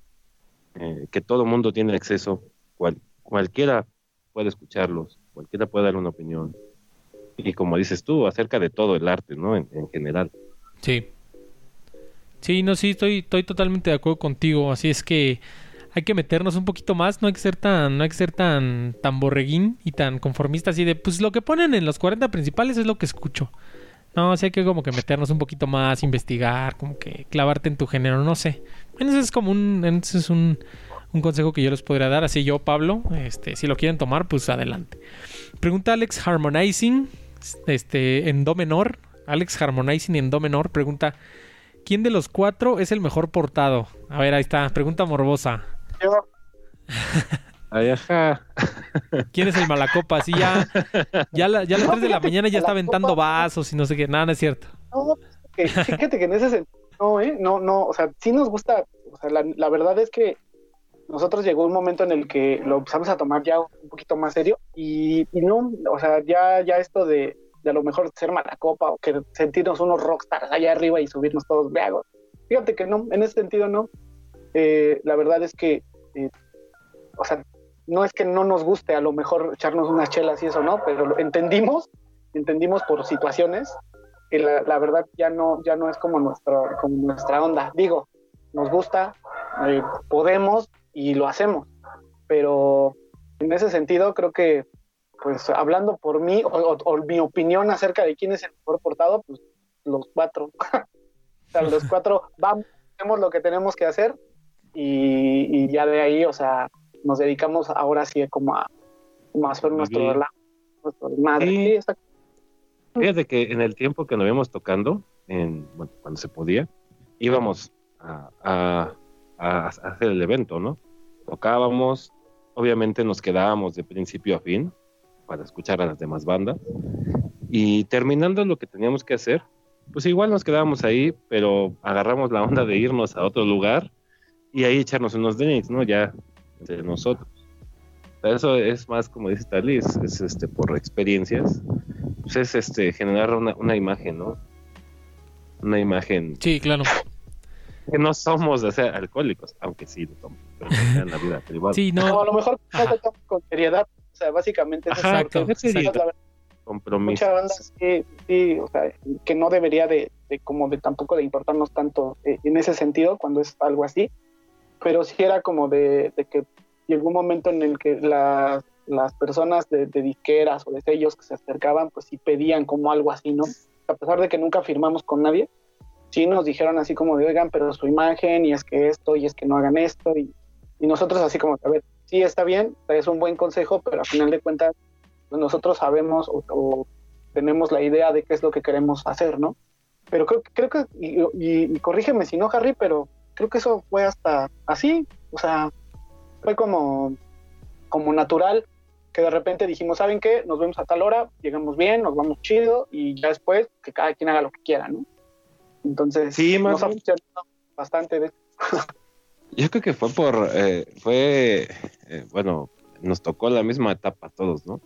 De que de repente llegabas, a lo mejor nos tocaba tocar en el tercer lugar, ¿no? Y, y pues en lo que esperas te echas una, dos, tres. Y ya cuando subes a tocar, pues ya no te sientes así como muy, muy en tus cinco sentidos, pues. Ajá. Entonces, al menos yo en lo personal tomé la decisión de que, ¿sabes que Yo no voy a, a, a beber hasta después de tocar, ¿no? para dar un buen show. Claro. Exactamente. Supongo que- Así. Todos, todos pensamos lo mismo al mismo tiempo. Está chido, eso está chido. Y pregunta, igual Alex Harmonizing. Pregunta, bueno, ya lo habíamos contestado, pero si quieren den un rundown así leve para no, este, no, no volver a repetir mucho. Pero pregunta, ¿qué es lo que viene para los Symbiotics en tiempos de pandemia 2021? Vas. ¿Qué se nos viene? Pues el fin de año, ¿no? Porque ya está muy próximo. Pues ahorita vamos a estar, vamos a estar dando algunos lives, que es una forma de, de- de llegar a, a todos, ¿no? Hacernos presentes dentro de todo esto. ¿no? Y muy posiblemente terminar ahí algunos proyectillos que teníamos. Y Ajá. pues dentro de lo, de lo que se pueda hacer, ¿no? Obviamente, pues tocadas en vivo con gente, pues es muy complicado. Pero Sí. tratamos de hacer lo mejor que podamos. Ok. eh, seguir, eh, bueno, eh, tenemos planeado a lo mejor bueno, nuestro plan, nuestro plan, pero ya sabes que luego los planes se pueden aplazar un poco, a mediados, no sé, a lo mejor ya entrar al estudio con, para, para el siguiente material, seguir creando, seguir subiendo contenido a nuestras redes, eh, tratar de estar activos para, para que al menos podamos nosotros continuar en esto que tanto queremos, ¿no? Sí. Vientos, vientos. No, está muy chido. Gracias. Gracias por la pregunta, Alex. Y pregunta Juan CB, dice que si ya Mauricio ya se bajó de la troca. ¿Ya? ¿Ya es, ya es, ya es historia pasada? Yo no sé, no, pero yo creo que sí, sí, sí. Sí, ya es historia pasada. Ajá. No, no. ¿Qué dice César Casimiro? En resumen, ¿a nadie se le sube? No, creo que no. Qué chido. Hasta eso, fíjate que no. Neta que si una banda quiere, quiere, no sé, a lo mejor compartamos escenario, nos jalan a algún lado, y tenemos, obviamente, si tenemos toda la disponibilidad y todo, nosotros jalamos sin bronca. Y, Jalo. Si bien, si, si quieres venir a una tocada y quieres echarte una chela con nosotros después, o incluso antes no pasa nada, también si quieres acercarte y preguntarnos algo o decirnos algo, nosotros nunca hemos tenido esa actitud de, de, ser subiditos ni, ni, de querernos porque tenemos una banda, jamás, creo que al contrario. Y la banda nos conoce, la banda que nos conoce sabe y que nos sigue sabe que en un momento, o sea, por ejemplo, en los lives, cuando comentan, nosotros tratamos, o sea, tratamos como de contestar todas las preguntas, siempre agradecer, siempre, porque pues es lo chido, es lo chido que una, una persona te diga, ah, qué chida está tu rola, ¿no? Ah, gracias. Y otro que venga y te diga, ¿sabes qué? Pues, no me latió tu rola. También gracias porque también nos ayuda, ¿no? A saber, a saber, a, estar aterrizados de que no todo es, color de rosa, ¿no? Así es. Exacto. exacto, Especialmente en el proceso creativo, pues, como dice, ¿no? La belleza es, la belleza está en el ojo del que lo mira. Y pues, obviamente la música y todo lo que tiene que ver con arte, pues son procesos estéticos. Y pues a ver a quién le guste y a quién no, ¿no? Es así como Picasso. O sea, hay a quien se le hace Picasso, se le hace el pintor más impresionante de la historia de la humanidad. Y hay quien dice, güey, yo no entiendo esos pinches triángulos culeros, ¿no? Pero pues entonces... Exactamente. Exacto, ¿no? Sí, sí, Este, y pregunta Carlos Ruiz ya, pregunta todavía más morbosa. Dice, se anda rumorando que tal y le anda le va a la América, ¿es eso cierto? Yo puedo contestar eso. Échale. sí, yo creo que sí, porque así como que de repente este pasa y como que le huelen las patas. Creo que, sí. yo digo que posiblemente sí, ¿eh? No, no posiblemente, amigo. La neta es que yo era americanista desde que era niño y, no me da pena, ni me da miedo, ni nada. ok, ok.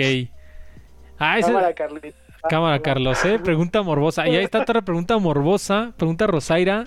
Creo que ya está, fíjate, hasta eso, hasta eso sirvió el Losercast. Va a ser así como 12 corazones. Pregunta que si son solteros, paps. Ahí está, ya, ya, ya salió, ya salió Conecte. ¿Son solteros? No. Ah, uh, puf. y nadie contesta nada. Nadie contesta. Este, así como John Lennon. Yo sí. Yo sí soy soltero. Ok, ahí está, ahí está. Ahí está, banda. No, Luis, y, Luis y Willy y Kravitz son casados. Cuando les conviene, cuando les conviene. Así yo me acuerdo que. no, no es cierto. Lo vamos a poner así. Ah, no, pues, no, no es la verdad, o sea, personalmente son casados esos güeyes y, así, y aún así pues, está bien chido. Así, así me acuerdo que cuando, cuando yo, cuando yo trabajaba así en una oficina, me preguntaban que si era casado. Y les decía, depende, cuando me conviene. Este, entonces ahí la, lo dejaba. Ajá, como todo. o sea, depende. Ajá, a veces sí, a veces no. Entonces, este, ahí veremos, ¿no? No, no es cierto. No, pero sí, este, preguntaron eso, preguntaron eso. Pues ya nos acercamos a, a, las. Muchas gracias por sus preguntas. Pues a reserva de que quieran comentar algo más, ya nos acercamos a las dos horas de show. Y pues ya también no es menester este, quitarles más tiempo. Eh, se puso mucha la conversación. Eh, pues a reserva de que quieran, de que quieran agregar algo más, amigos, eh, pues yo creo que vamos, vamos cerrando el show. nos despedimos. Recuerden, si, si les gustó este contenido, dejen un like. como ya lo dijeron aquí nuestros invitados, no lo pudieron decir mejor. Pues todo para nosotros, estos, nosotros creadores de contenido relativamente pequeños pues todo este feedback, todo este toda esta interacción, todo este engagement nos ayuda. Entonces, eh, dejen su like, dejen un comment, eh, digan, ah, me gustó el programa, o ah, no me gustó, o si crees que hicimos lo suficiente para ganarnos un dislike, también déjenlo, todo nos ayuda.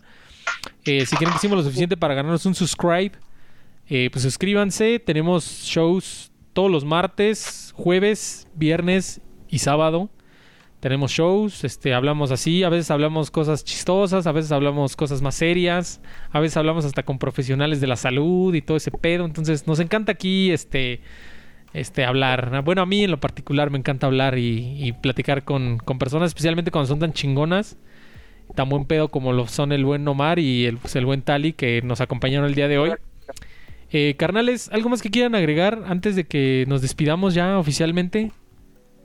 Bueno, de mi parte, muchas gracias a toda la banda que se conectó, a todos los amigos, a toda la gente que, se, dio el tiempo de podernos escuchar.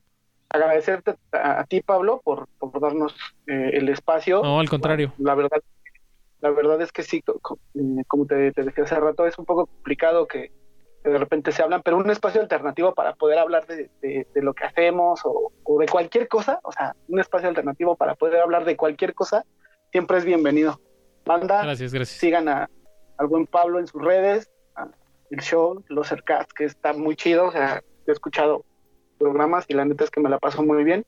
Y de verdad yo quería estar aquí, te agradezco mucho, amigo.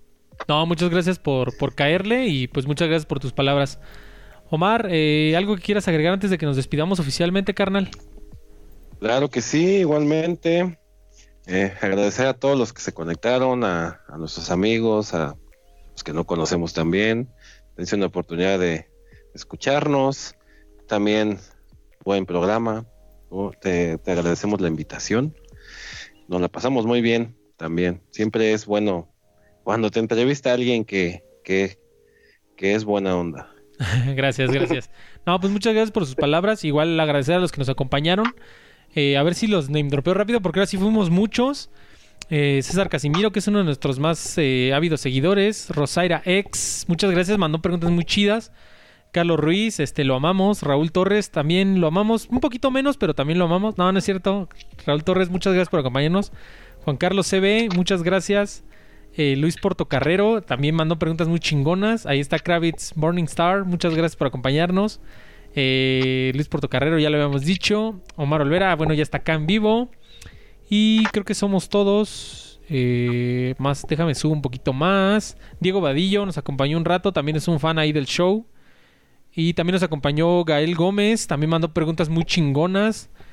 Y pues nada, yo creo que somos todos. Si alguien más me faltó por saludar, pues hágase presente y lo saludamos sin pedos. Y Lu, que es nuestra, nuestra diseñadora de cabecera y nuestra mod, ahí para que se porten bien, no, no hagan apología a la violencia ni nada por el estilo. No, no es cierto, pero muchas gracias a todos los que nos acompañaron, banda. Eh, pues eso, esos, esos, estos son Talí y, eh, y Omar de los Symbiotics. Vayan a escuchar su disco. En las descripciones les dejo el link a su a su disco en Spotify. La neta yo lo estuve escuchando en la semana. Está muy perro. Eh, vayan, a, vayan a darle una escuchadita. pues ahí están, ahí están los links. Y pues eh, aquí el foro siempre está abierto, eh. Este, si ustedes quieren, como siempre les digo a mis invitados, si quieren regresar, eh, sin pedos. Aquí el foro está abierto, aquí podemos regresar. Cuando vayan a sacar su, siguiente disco, cáiganle y lo promocionan, lo conectan, todo el pedo, sin problemas. Nomás échenme ahí un mensaje, sin pedos, ¿no? Y dice, Rosaira, gracias Pablo. No, de nada, gracias a ustedes por acompañarnos. Pues no les, no les puedo agradecer lo suficiente, carnales. Omar, Talí, muchas gracias por acompañarme. Eh, pues eso es, todo por mi, eso es todo por mi parte. Esos fueron los Symbiotics. Bueno, 50% eh, de los Symbiotics. Después entrevistamos a los demás si, si, si, si se nos da la posibilidad. Esos fueron los un 50% de los Symbiotics. Eh, pues muchas gracias. Yo, yo fui Pablo. Nos vemos en la próxima. Losercast out. Peace. Gracias, banda. Saludos. Bye. muchachos. Bye.